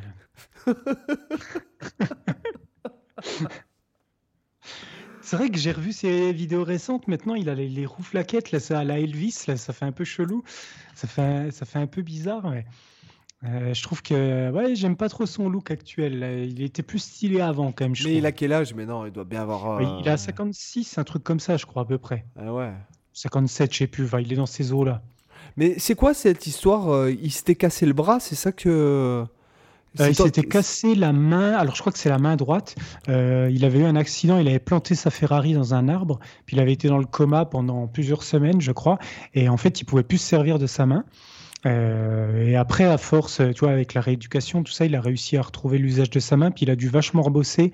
Euh, et c'est pour ça que tu as plein de, as plein de, de débats euh, sur, le, sur Internet, comme quoi tu as le Malmsteen d'avant l'accident et celui d'après l'accident. Tu as plein de youtubeurs qui font des comparatifs entre son jeu avant l'accident en disant qu'il était vachement plus propre, précis avant et qu'il utilisait moins de gains, alors qu'aujourd'hui il met beaucoup plus de gains, qu'il est un peu plus sloppy, quoi. Tu as un peu plus de, de notes mais bon, je trouve quand même qu'il joue toujours vachement bien. Euh, il y, a une autre, euh, ça me fait penser à, un autre euh, guitariste qui a eu un accident. Je crois que lui, il a par contre, il a eu un accident cardiovasculaire. Enfin, je, ne sais pas. Je, ne sais plus. Mais en tout cas, Pat Martino, je crois qu'il a perdu la mémoire, enfin, suite à du coma ou quoi. Hmm. Il a carrément tout réappris le mec, hein, en bossant sur ses CD et tout quoi. Pat Martino. Oh, Donc il y a un, qui est justement un jazzman qui a un jeu très intéressant parce qu'il a un son très froid. Mm. euh, et qui joue beaucoup en double croche, euh, notamment sur des swings euh, médium. Et donc il a un phrasé. Notamment, euh, moi j'aime bien. vous écouterez sa version de The Days of Wine and Roses. Donc par, par Pat Martino, il est vraiment sympa quoi. Après, je suis pas un grand fan non plus. Voilà. Mhm. Mais c'est bien. Voilà. Mais il a, le mec a tout réappris apparemment. hein. Il a. Ouais, euh, ça doit demander un effort euh, déjà de ne pas tomber en dépression en- quand, euh, quand tu te rends compte de tout ce que tu dois refaire. Et en plus, la force mentale d'arriver à tout refaire et tout. euh, Bah, je suis assez admiratif de t'as- ça. T'as une mémoire musculaire quand même. hein, Oui, euh, bien sûr, Et mais- l'instinct sûrement, hein, qui est Mais malgré gravé. tout, malgré tout, tu vois, ça te fait quand même un gros coup au moral de te dire que tu avais, un, acquis quand même. un- tu vois, c'est comme pour Django Reinhardt. Fait de, ouais, tu avais acquis un certain niveau et de te Oui, dire mais- que tu, tu repars. euh, Ouais, mais pour dans le cas de Django, tu es d'accord avec moi que bon, déjà il était vachement jeune. Et puis Oui. euh, le fait qu'il ait joué avec même. ses deux doigts, ça, toute sa ça a musicalité, conditionné son phrasé, c'est sûr. à tout voilà, toute sa musicalité découle. Même si je suis pas un grand fan de jazz manouche, euh, toute la musicalité découle de ce handicap en fait. hein. Ouais, bien sûr. Oui, c'est sûr. Bah, ça revient à ce qu'on a dit souvent dans le podcast, hein, les contraintes, c'est c'est vachement stimulant pour la créativité.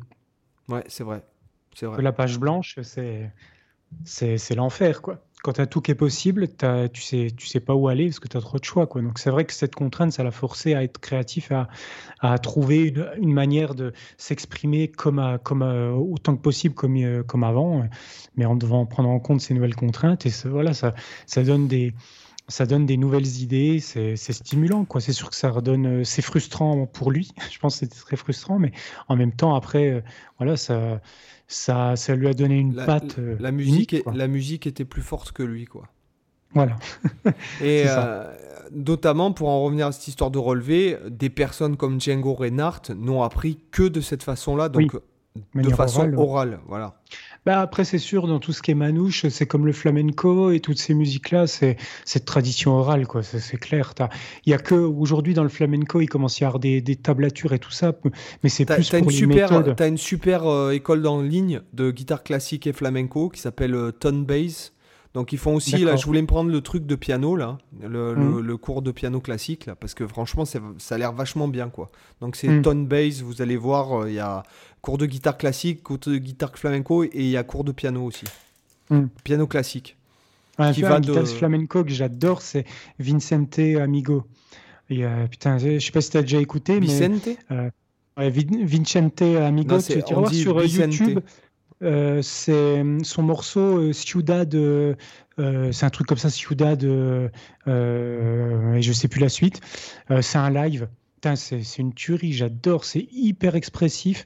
Euh, franchement, j'adore Paco de Lucia évidemment, mais, mais lui, je trouve qu'il a vraiment une. D'ailleurs, j'ai vu une vidéo, alors je sais pas si ça a été accéléré ou pas, Ouais. mais la vitesse, quoi. La vitesse. de quoi De, de, de- il fait une De Paco descente, ouais, de Paco, à un moment donné, il fait une descente Ouais, euh, de gamme avec les cordes à vide, là. Hmm. Oh punaise, je crois que c'est le, le mec le plus. ra- Tu sais, comme euh, Roy Au Marchbank, doigt, oui, c'est un tueur. le mec Ouais. que je t'ai envoyé là. Euh, Je crois que c'est même euh, à, ce, c'est à ce, ce- cette vitesse-là, quoi. C'est. Ah ouais. Pourtant, le, honnêtement, le jeu au doigt, je trouve personnellement que c'est largement plus dur d'atteindre des très très très hautes vitesses que, euh, que le jeu au Mediator, par exemple. Le jeu au Mediator, concrètement, c'est assez facile d'atteindre, de dépasser facilement les 200 BPM sans trop de foulée, alors que franchement, le jeu au doigt, euh, moi je vois, je compare souvent euh, la guitare classique, guitare électrique.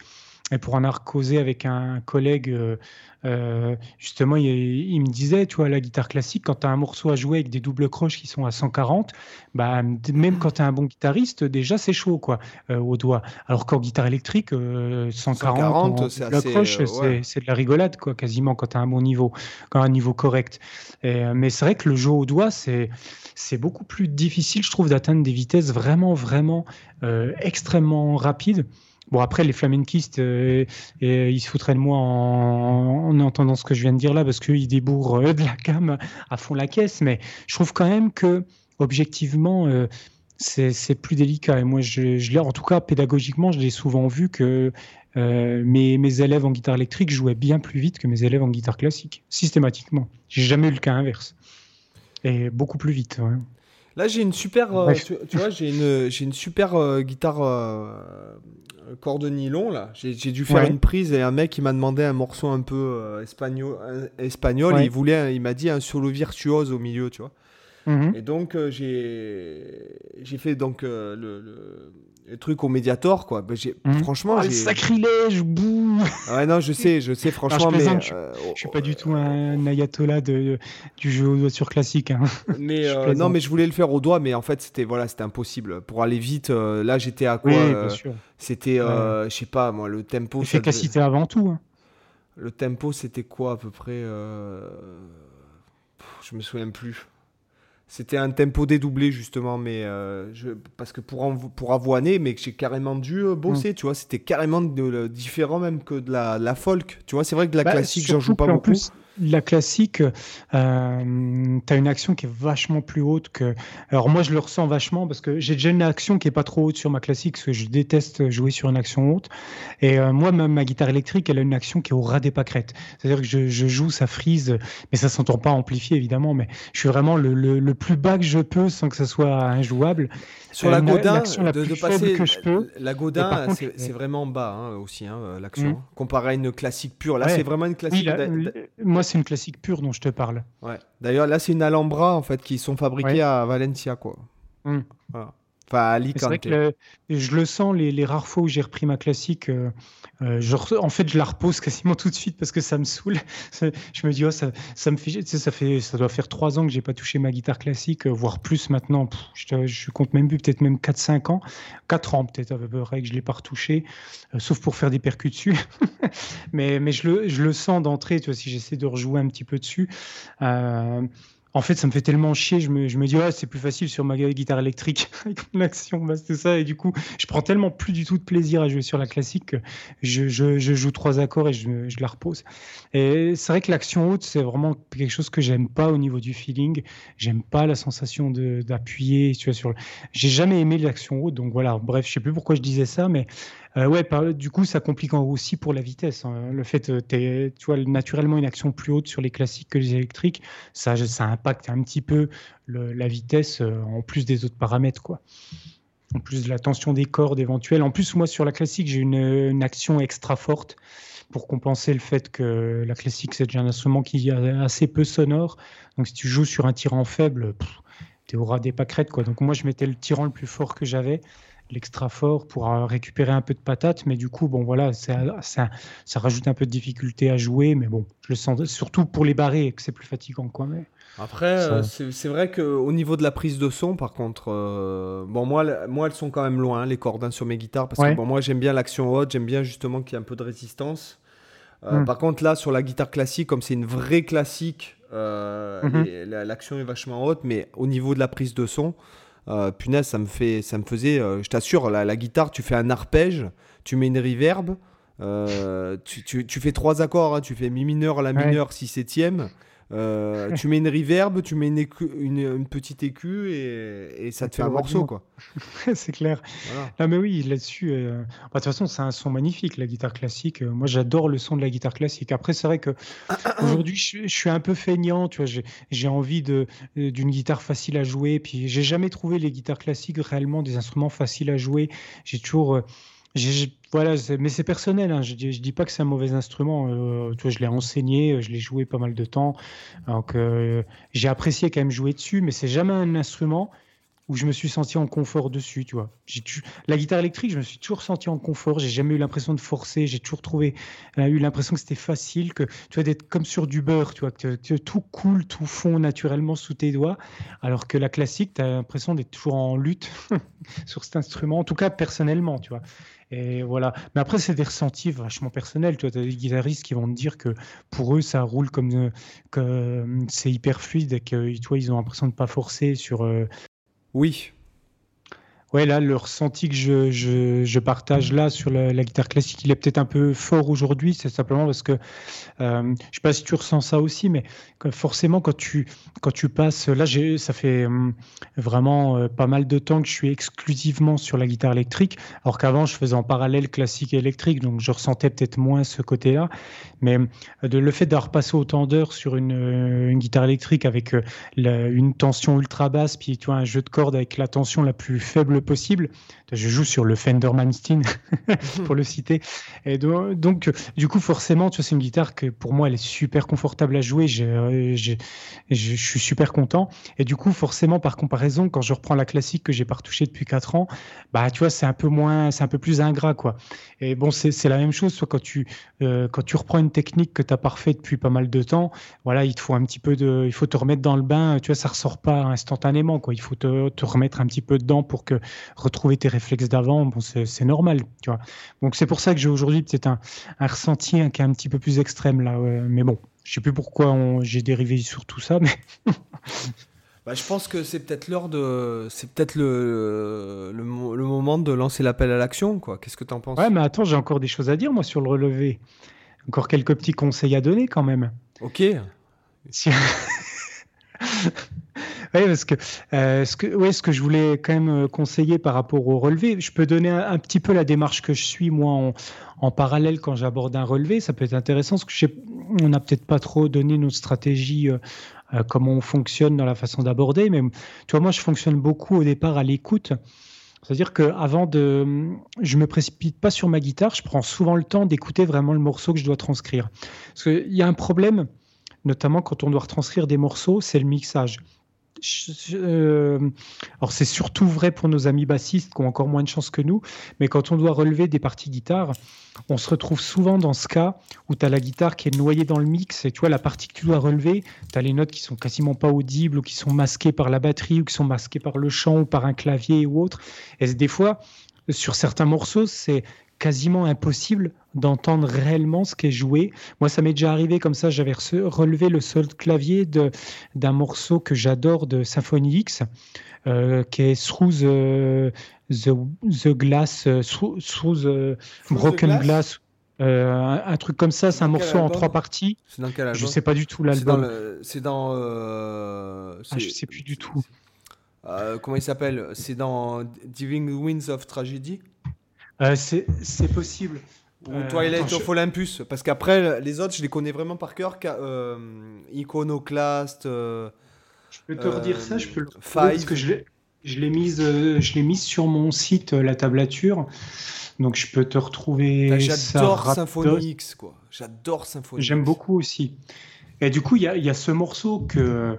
Euh, attends, je reprends le micro. Voilà. Il y a ce morceau que j'adore particulièrement. Et notamment, le, c'est même pas le solo de Roméo, qui me fait particulièrement kiffer, c'est le solo de clavier. C'est un des plus beaux solos de clavier que j'ai jamais entendu. Euh, attends, je, vais euh, retrouver. Je vais retrouver, je vais te dire ça. Et du coup, je l'ai retranscrit pour guitare parce que j'ai toujours voulu le, jouer. et du coup, typiquement, ce morceau, j'avais un gros problème, c'est qu'il y a des passages où le clavier est inaudible, parce que notamment dans les... En fait, c'est des grosses suites d'arpèges continuels, et à un moment donné des notes qui sont euh, complètement mangées par le mix ou par la guitare ou par le reste. Et du coup, j'ai dû essayer de faire, faire en fait ma version, je pense qu'elle est juste à 99%, mais il y a sur quelques notes, toi des fois c'était les trois premières notes de l'arpège, j'ai dû déduire ce que moi me paraissait le plus logique. Alors le morceau c'est Through the Looking Glass part 1, 2, 3. Et c'est dans l'album euh, dans l'album euh, Twilight in Olympus. Ouais. Donc si tu réécoutes ce morceau, tu as le solo de clavier qui arrive peut-être, je sais pas, c'est à la moitié du morceau, je sais plus exactement. Et le morceau, l'arpège est magnifique. Et donc là, tu vois, moi j'ai eu j'ai passé un temps monstrueux à écouter, à écouter, à écouter. Et la stratégie que je prends, c'est donc j'écoute le morceau pour déjà avoir un peu le feeling du tempo, le feeling, euh, identifier les techniques qui sont utilisées. Bon, là, en l'occurrence, c'est du clavier, donc j'avais pas les, j'avais pas les références guitaristiques, mais d'habitude, tu vois, j'écoute. Est-ce que le mec il fait du legato? Est-ce que j'ai l'impression qu'il joue tout sur une corde? Parce que mine de rien, ça s'entend quand un riff est joué que sur la même corde. Oui. parce que tu entends un raclement spécifique, un son spécifique. Tu sens que les notes elles ont le même, le, même, euh, le même feeling, tu vois, la même rondeur ou la même, le même son, le même type de timbre que, qui n'est pas le même si tu joues la note sur une autre corde. Donc, euh, en fait, c'est repérer déjà toutes ces particularisations de timbre, d'articulation. Et donc, quand j'ai relevé ce morceau, après, moi, j'utilise beaucoup le, logiciel Reaper. Alors, ce que je fais, c'est que je télécharge, euh, quand j'ai pas le, le, CD ou quand j'ai pas la version d'origine, je télécharge sur YouTube, par exemple, en MP3, l'audio de la vidéo. Je balance ça dans Reaper. Et en fait, je vais ralentir le morceau en utilisant une fonction dans Reaper qui te permet de ralentir sans dépitcher, c'est-à-dire en gardant la, tonalité d'origine, ça permet de ralentir le morceau sans qu'il change la tonalité. Et donc, euh, ça m'est arrivé des fois, euh, tu vois, je sélectionne, euh, je coupe déjà la partie que je veux, que je veux relever, et après, je fais des boucles, et je fonctionne comme ça. Par exemple, je, suis je fais une boucle d'une mesure, je mets dans Reaper un mode boucle et je laisse le logiciel tourner en boucle. Donc il me répète la même mesure en boucle. Et du coup, j'écoute comme ça avec ma guitare et là, je commence à relever note par note. Ça, c'est dans le cas où c'est vraiment les passages difficiles où tu as le mix qui couvre tout. Et, et, des fois, même ce que je fais, c'est que je mets mon curseur sur la note que je veux relever et hop, barre d'espace, j'écoute. Euh, si j'arrive pas à relever la note, hop, je stoppe, je recommence, je stoppe, je recommence. Et ça m'est arrivé des fois, de, mais vraiment comme un psychopathe, d'écouter, d'écouter un enchaînement de trois notes, genre 40 fois, pour arriver à vraiment ressentir est-ce qu'il joue vraiment ces trois notes. Typiquement moi, typiquement moi quand je relève la note, je sors. Ouais. Bah, de toute façon, il y a des moments, toi, tu es, obligé de fonctionner comme ça. Bah, d'ailleurs, si ça vous intéresse, euh, sur mon site, j'ai mis un tutoriel euh, entier justement sur le sujet du jour du, podcast euh, qui explique vraiment comment faire un relevé. comment repérer, repiquer une mélodie, je vais vous dire le nom de l'article. Si vous allez sur mon blog dans la rubrique Lire le blog, l'article, il doit faire partie des, des premiers que j'avais écrits, il me semble. Euh, je vais vous dire ça tout de suite. On est dans, le podcast recherche Internet, là, à chaque fois. On va chercher. Voilà, c'est un article que vous trouverez dans la deuxième page euh, qui s'appelle Repiquer un morceau à l'oreille où du coup je montre toute la démarche que je fais euh, avec le logiciel Reaper. Donc vous avez des captures d'écran du logiciel avec toutes les démarches que je fais. Je fais un exemple avec Master of Puppet par exemple. Voilà, je montre tous les outils. Ça pareil, je tiens parce qu'on me l'a demandé là notamment euh, des gens par, la, par le biais de la newsletter puisque j'ai envoyé, euh, il y a plein de gens à qui j'ai envoyé les liens du podcast, les smart links du podcast via newsletter. Euh, bientôt, il y aura sur mon site, je vais référencer ça parce que euh, j'ai pas fait, j'ai pas fait honte à moi, j'ai pas fait d'onglet podcast euh, sur mon blog. moi, il y en a un, par contre, il faut que je le mette à jour. Voilà, il faut que. Là, on, a, on est au combien épisode là Je sais plus du tout, mais on, on a passé le 20e, je crois. Oh, je crois qu'on est à 25, 24 là, il me semble. Ouais, quelque chose en tout cas, on a eu. ça y est, on commence à atteindre presque les 700 écoutes par épisode, les gars, mais c'est monstrueux quoi. Ouais. Monstrueux. Ah, franchement. Donc sur ce, l'appel à l'action, je pense que parce qu'en fait là, je commence à me transformer en, en Resident Evil là. là, ça y est. Non, non, c'est pas ça. C'est que là, je, euh, je commence à, piquer du zen, quoi, si tu vois. Donc, je, je, comprends. Je pense, les amis, que vous pouvez nous mettre sans, sans hésitation et sans vergogne euh, 5 étoiles sur euh, Apple Podcast. Parlez-en à vos amis, parlez-en avec à vos collègues de travail. Vous écoutez ça dans la voiture pour que tout le monde en profite, même les gens, puisqu'on rigole bien ici. Hein, on parle pas que de podcast, puisqu'on parle aussi des fois de reptiliens ou, euh, ou de, de je ne sais quoi hein, encore.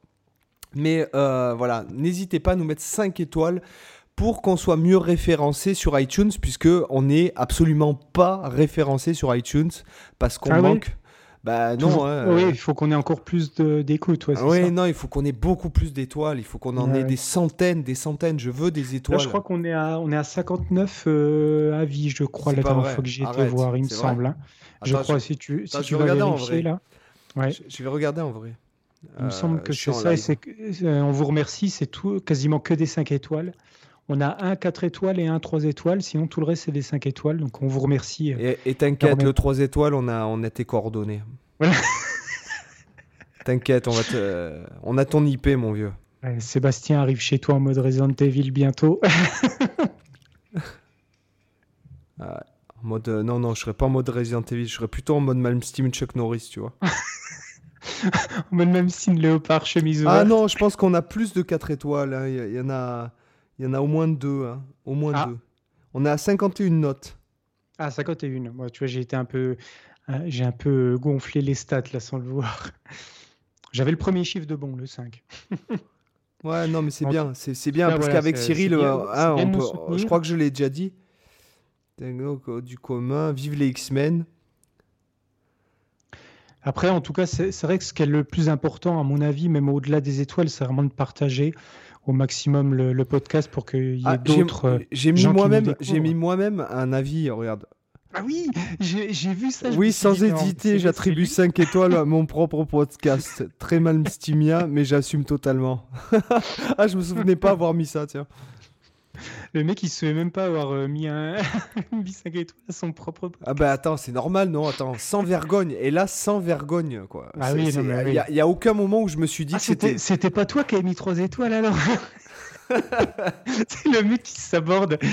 Ah, je me suis mis une étoile. Mais c'est alors par contre je vous dis je réécoute pas les podcasts hein. ça c'est pas possible hein. j'ai autre chose à faire quand même que réécouter euh, moi qui me parle euh, et puis on euh, parle tellement franchement on, aurait... en fait le, temps de réécouter un podcast, c'est le temps d'en enregistrer un nouveau, quoi. Donc. oui, en gros, c'est ça. Ou le temps d'écouter un, podcast d'un autre sujet, par exemple, ce qui peut être. Oui, c'est ça. Alors, euh, on pourrait faire une petite euh, section lifestyle avec euh, les lectures du moment, les podcasts hors mm. peut-être musique, les films, les séries. Par contre, Ouais, tu sais que moi je valide tout de suite parce que quand tu étais en train de, de, parler, là, cinq minutes avant, j'y ai pensé.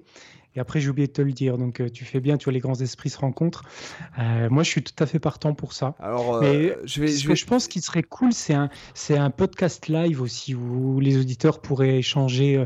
je sais pas si on se fait ça sur, je sais pas, sur Facebook ou sur, tu vois, d'en faire un vraiment en live où on pourrait avoir les gens qui rebondissent sur les conneries qu'on dit. Ça pourrait être vachement cool, je pense. Ouais, ça pourrait être bien. Ouais, ouais, ça pourrait être bien.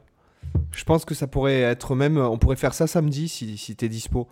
Et du coup, bah, justement, mettez un commentaire euh, sur, euh, sur iTunes pour nous dire si vous voulez des podcasts en live, si vous, euh, voilà, en tout cas. Sur la page Facebook, on pourrait faire ça via Zoom. Oui, sur la page, ouais, voilà, sur la page Facebook. Alors Zoom, c'est chiant parce que tu es limité à 45 minutes, ça pue un peu du cul. écoute, je vais voir comment. Écoute, on va, on va regarder ça, mais on va, on va discuter en Il y a niveau lifestyle. Alors moi, il y a un truc que j'aime bien en ce moment. C'est un podcast que j'écoute pas mal.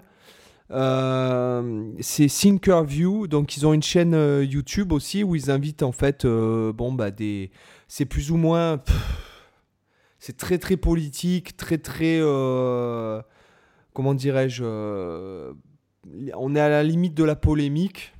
Mhm. Donc ça s'appelle Thinkerview, ils ont une chaîne YouTube qui cartonne, qui, est, qui est super bien produite et tout, et le podcast est très intéressant puisque en fait c'est l'audio de l'interview qui se déroule en live dans leur studio. D'accord.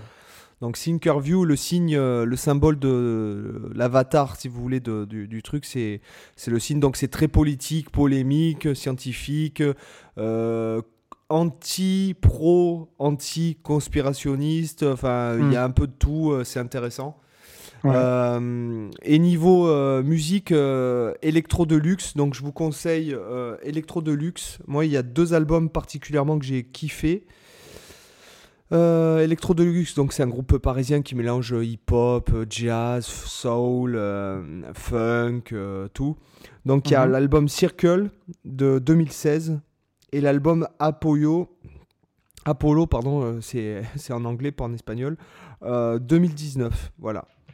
De, de Electro Deluxe. Voilà. Voilà, vous avez j'ai enfin, à écouter là. J'ai enfin fini la, bon parce que bon je lis plusieurs livres en même temps mais euh, j'ai enfin fini la, la, biographie de Boulez. Alors, c'est franchement, c'est tellement bien écrit euh, que euh, même si vous vous intéressez pas du tout à Pierre Boulez, à la musique contemporaine, c'est tellement bien écrit par Christian Merlin que je vous le conseille. Ok. Niveau littérature. Ça se lit comme ouais. Après, quand c'est bien écrit, comme ça, ça se lit comme comme une comme une histoire, quoi, comme une narration. Ah même, c'est là là, c'est quand même honnêtement euh, Après, c'est quand même un personnage euh, qui, vaut le coup d'être de, de, qui vaut le coup d'être connu. Quoi. Au niveau factuel, c'est monstrueux. Euh, c'est mhm. sourcé à mort, etc. D'ailleurs, lui, l'auteur, Christian Merlin, c'est un, un journaliste pour le.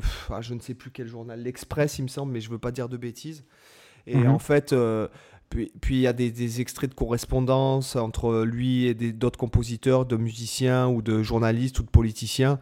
Euh, les mecs, ils sont à un niveau en littérature. C'est quand ils écrivent une lettre, c'est limite, euh, ça se lit. Bah, c'est vrai que Boulez, il correspondait avec pas mal de, compositeurs. Euh, voilà, et c'est le, niveau, si tu veux, le niveau intellectuel et littéraire.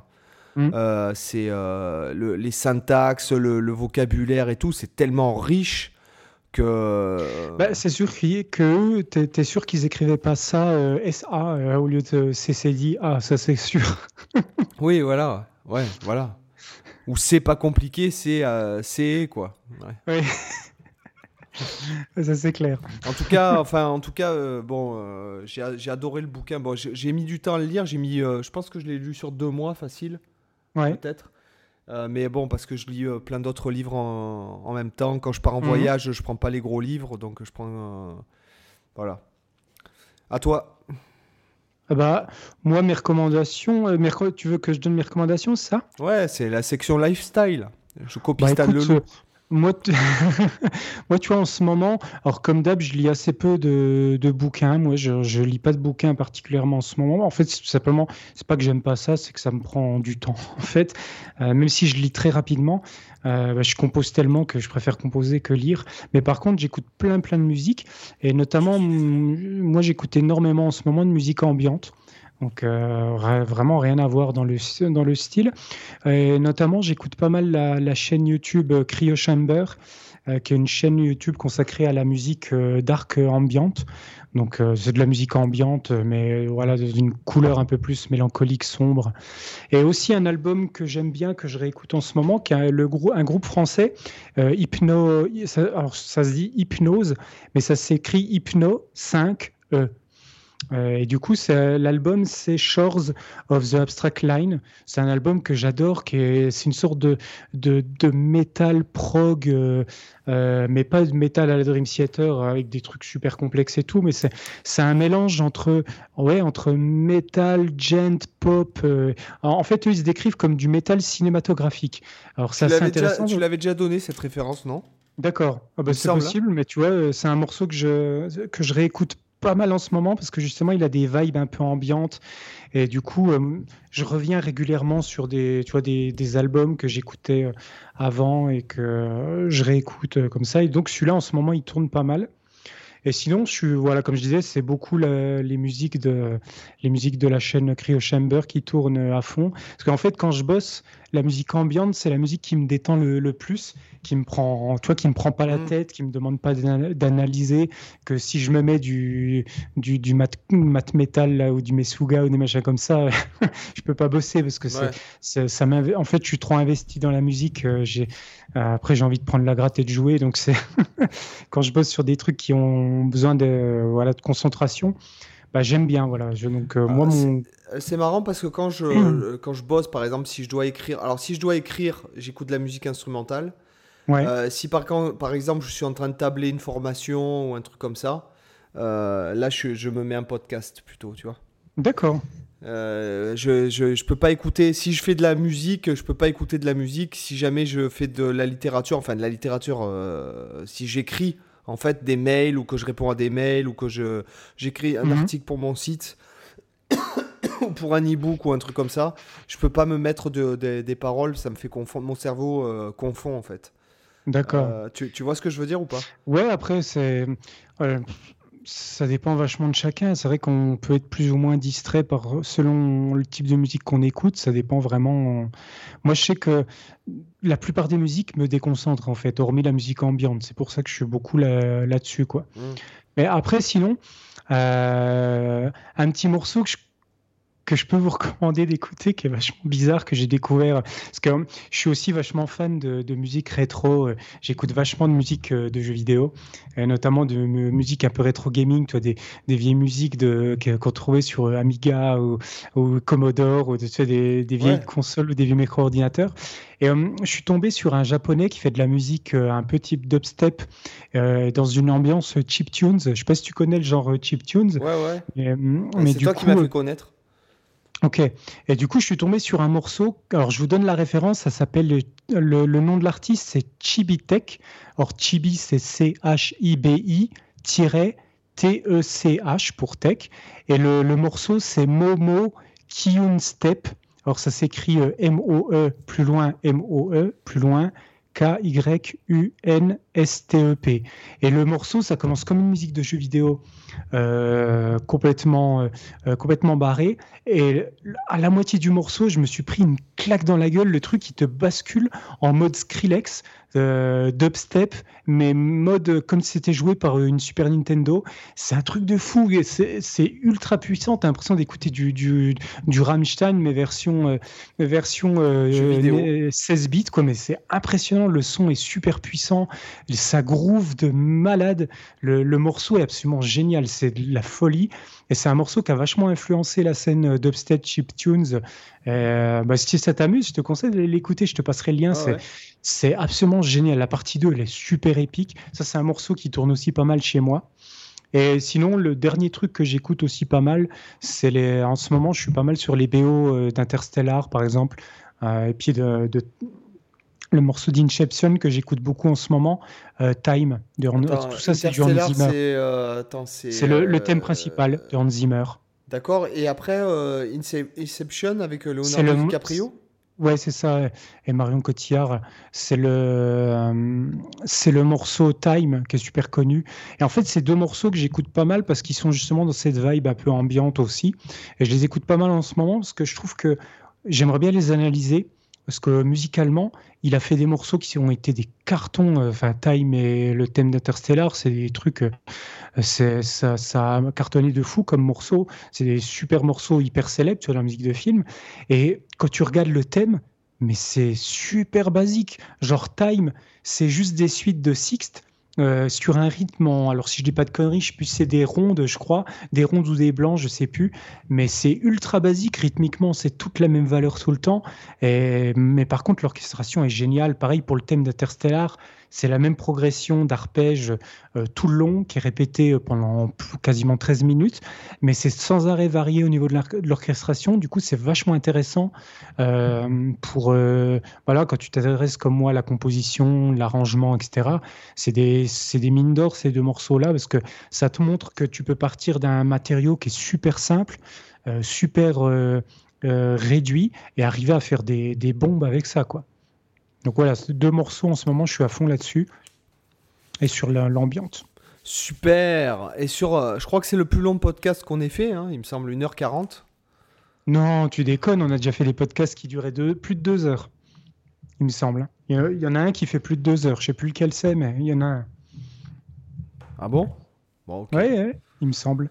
Bon, bah sur ce, les amis, après nous avoir laissé 5 étoiles, parce que c'est, ça serait. Parce qu'on le vaut bien parce qu'on les vaut bien et parce qu'on veut être mieux référencé sur iTunes pour que les gens puissent profiter euh, à fond de. de, bah, de, bah, Partagez-moi ce podcast, 20 Voilà, c'est ça. Allez, les amis. On vous laisse. Allez, bis. ciao. ciao.